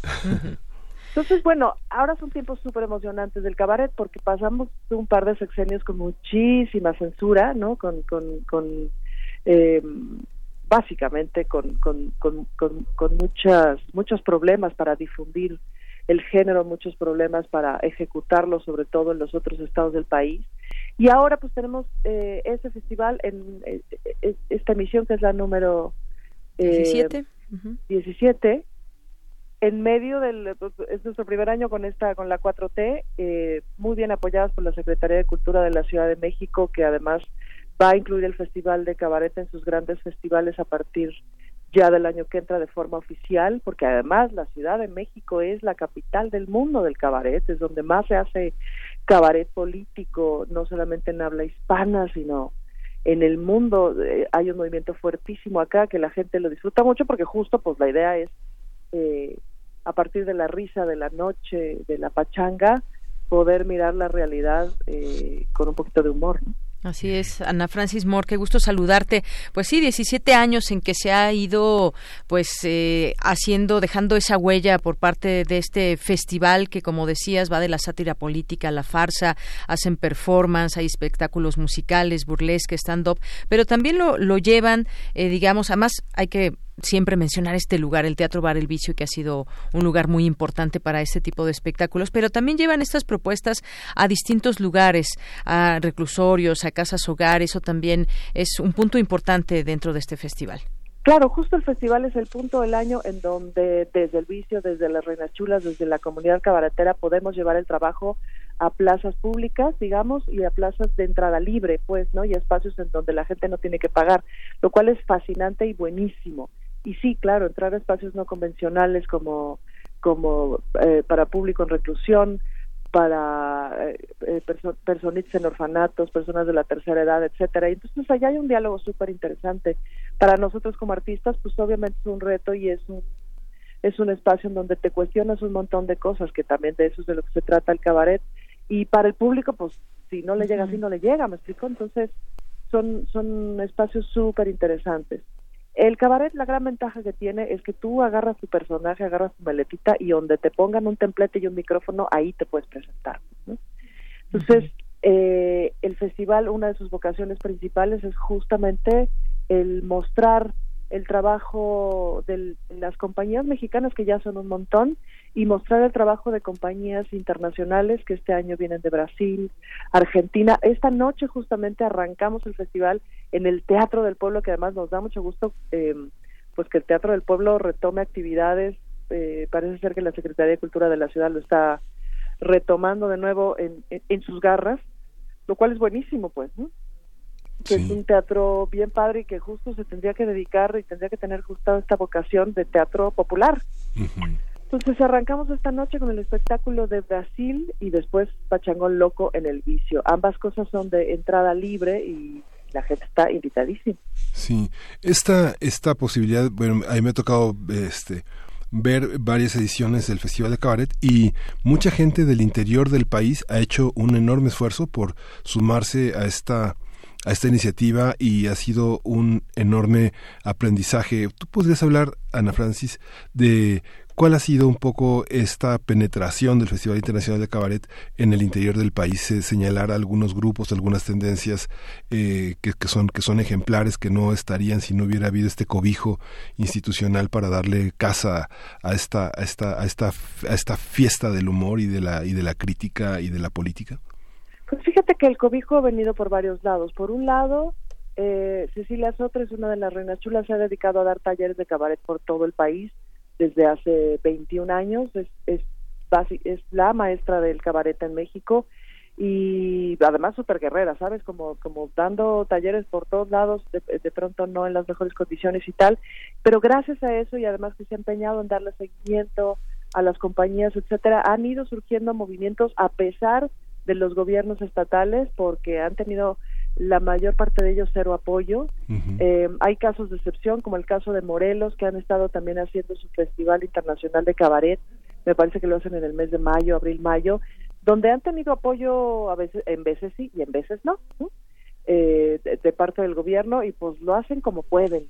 Eh, hay movimientos interesantes ocurriendo en Tijuana, en Guadalajara, en Oaxaca, en Mérida, en Veracruz, en fin, en todo el país. El problema que tienes con el cabaret es que, pues hay lugares en donde corre peligro tu vida, pues, ¿no? Literal. Eh, entonces, pues no hay cabaretero, no hay mejor cabaretero que el cabaretero vivo. Esa es una máxima que tenemos, que funciona muy bien también para los periodistas, ¿no? Sí, Entonces, también. Eh, pues a veces sí los contextos son súper difíciles y, y, desde la guerra de Calderón la verdad es que se han hecho más difíciles, pues, ¿no? O sea, sí hemos tenido compañeros y compañeras que dicen, no, hijita, yo me pongo a hablar del jajaja porque si toco tantito la realidad local me matan, ¿no? Entonces, eh, porque pues sí hay algunos gobernadores, ha habido gobernadores y hay algunos todavía que son unos verdaderos gángsters. Entonces, bueno, en esos contextos es complicado. Sin embargo, las compañías y las comunidades cabareteras locales han estado haciendo esfuerzos sobrehumanos y eso, hay, hay, hay un movimiento nacional ya bastante importante. Casi todas esas compañías cada año pasan necesariamente por el Festival de Cabaret. Pues sí. Ana Francis Moore, pues sí, que, que viva el cabaret y que viva su público cabaretero de corazón, que también han llegado a, conquistar a ese, a ese público, eh, que ya es un público importante, que lo sigue cada, cada edición de este, y además se suman, se suman más cada vez a, los festivales. Pues muchas gracias, Ana Francis. Les, les agradezco mucho y acérquense a la página del Festival de Cabaret.com y a las redes sociales del Festival de Cabaret para que se enteren de toda la programación. Es mucha, es variada, hay mucha gratis. Eh, en el vicio hay todos los días espectáculos, los internacionales se presentan en el vicio, tenemos cabaret para niños, tenemos cursos, talleres, etcétera, en fin, hay un montón de actividades que les van a resultar tremendamente interesantes. Sí, esta parte para niños que ahora sí que desde chiquitos empezaron los siete enanos, ¿no? Los cabaretines. Muchas gracias. Ya, ya está en nuestras redes sociales, lo compartiremos, lo anunciaremos. Es un privilegio poder contar con esta, con este trabajo en la Ciudad de México. Y bueno, hay que para que esto exista, hay que estar ahí. Y muchas gracias, Ana Francisco. Muchas gracias. Hasta luego. Pues seguimos aquí en primer movimiento, estamos, este, vamos, vamos a ir con, vamos a ir con música y quien No, tiene no, la música. Ya, no, ya nos despedimos. Ya, no- Mira, te da tiempo, creo, mandar algunos saludos, si da tiempo, Uriel. Eh, bueno, nos dice por aquí Hernán, Hernán Garza, dice que me suelte con lo que pienso del neoliberalismo. Bueno, no, no terminaría. Gracias, Hernán. Eh, César Soto también nos escribe por aquí, David García, también Mayra Elizondo. Eh, David García que eh, dice que Ana Belí de Radio Futura es la combinación de música y poema de Alan Poe. Exactamente, que iba, estaba a punto de traer ese David García, gracias. Dice hace, hace mucho tiempo, sí, conocemos bien la canción y, y el poema. Muchas gracias, saludos. Albertica también, que nos dice aquí, perdón por eso, pero Christine Lagarde también debe, también ha declarado que las nadadoras no se depilan en un capítulo de Wait Wait. Gracias. Eh, Galán de Barrio también por aquí, R. Guillermo, también dice que hay que invitar a Marta Lamas para hablar de feminismo y acontecimientos de, de la marcha del viernes pasado. Eh, también, eh, bueno, aquí a todos, David García, María Elizondo, a todos un abrazo, Andrea González, Galán de Barrio también. Muchas gracias y a todos los que se sumen a esta comunidad Sí. de primer movimiento. Vamos a escuchar, ya, nos vamos a despedir con música, vamos a escuchar de Africa Express, Become the Tiger. Y esto fue primer movimiento. El mundo desde la universidad.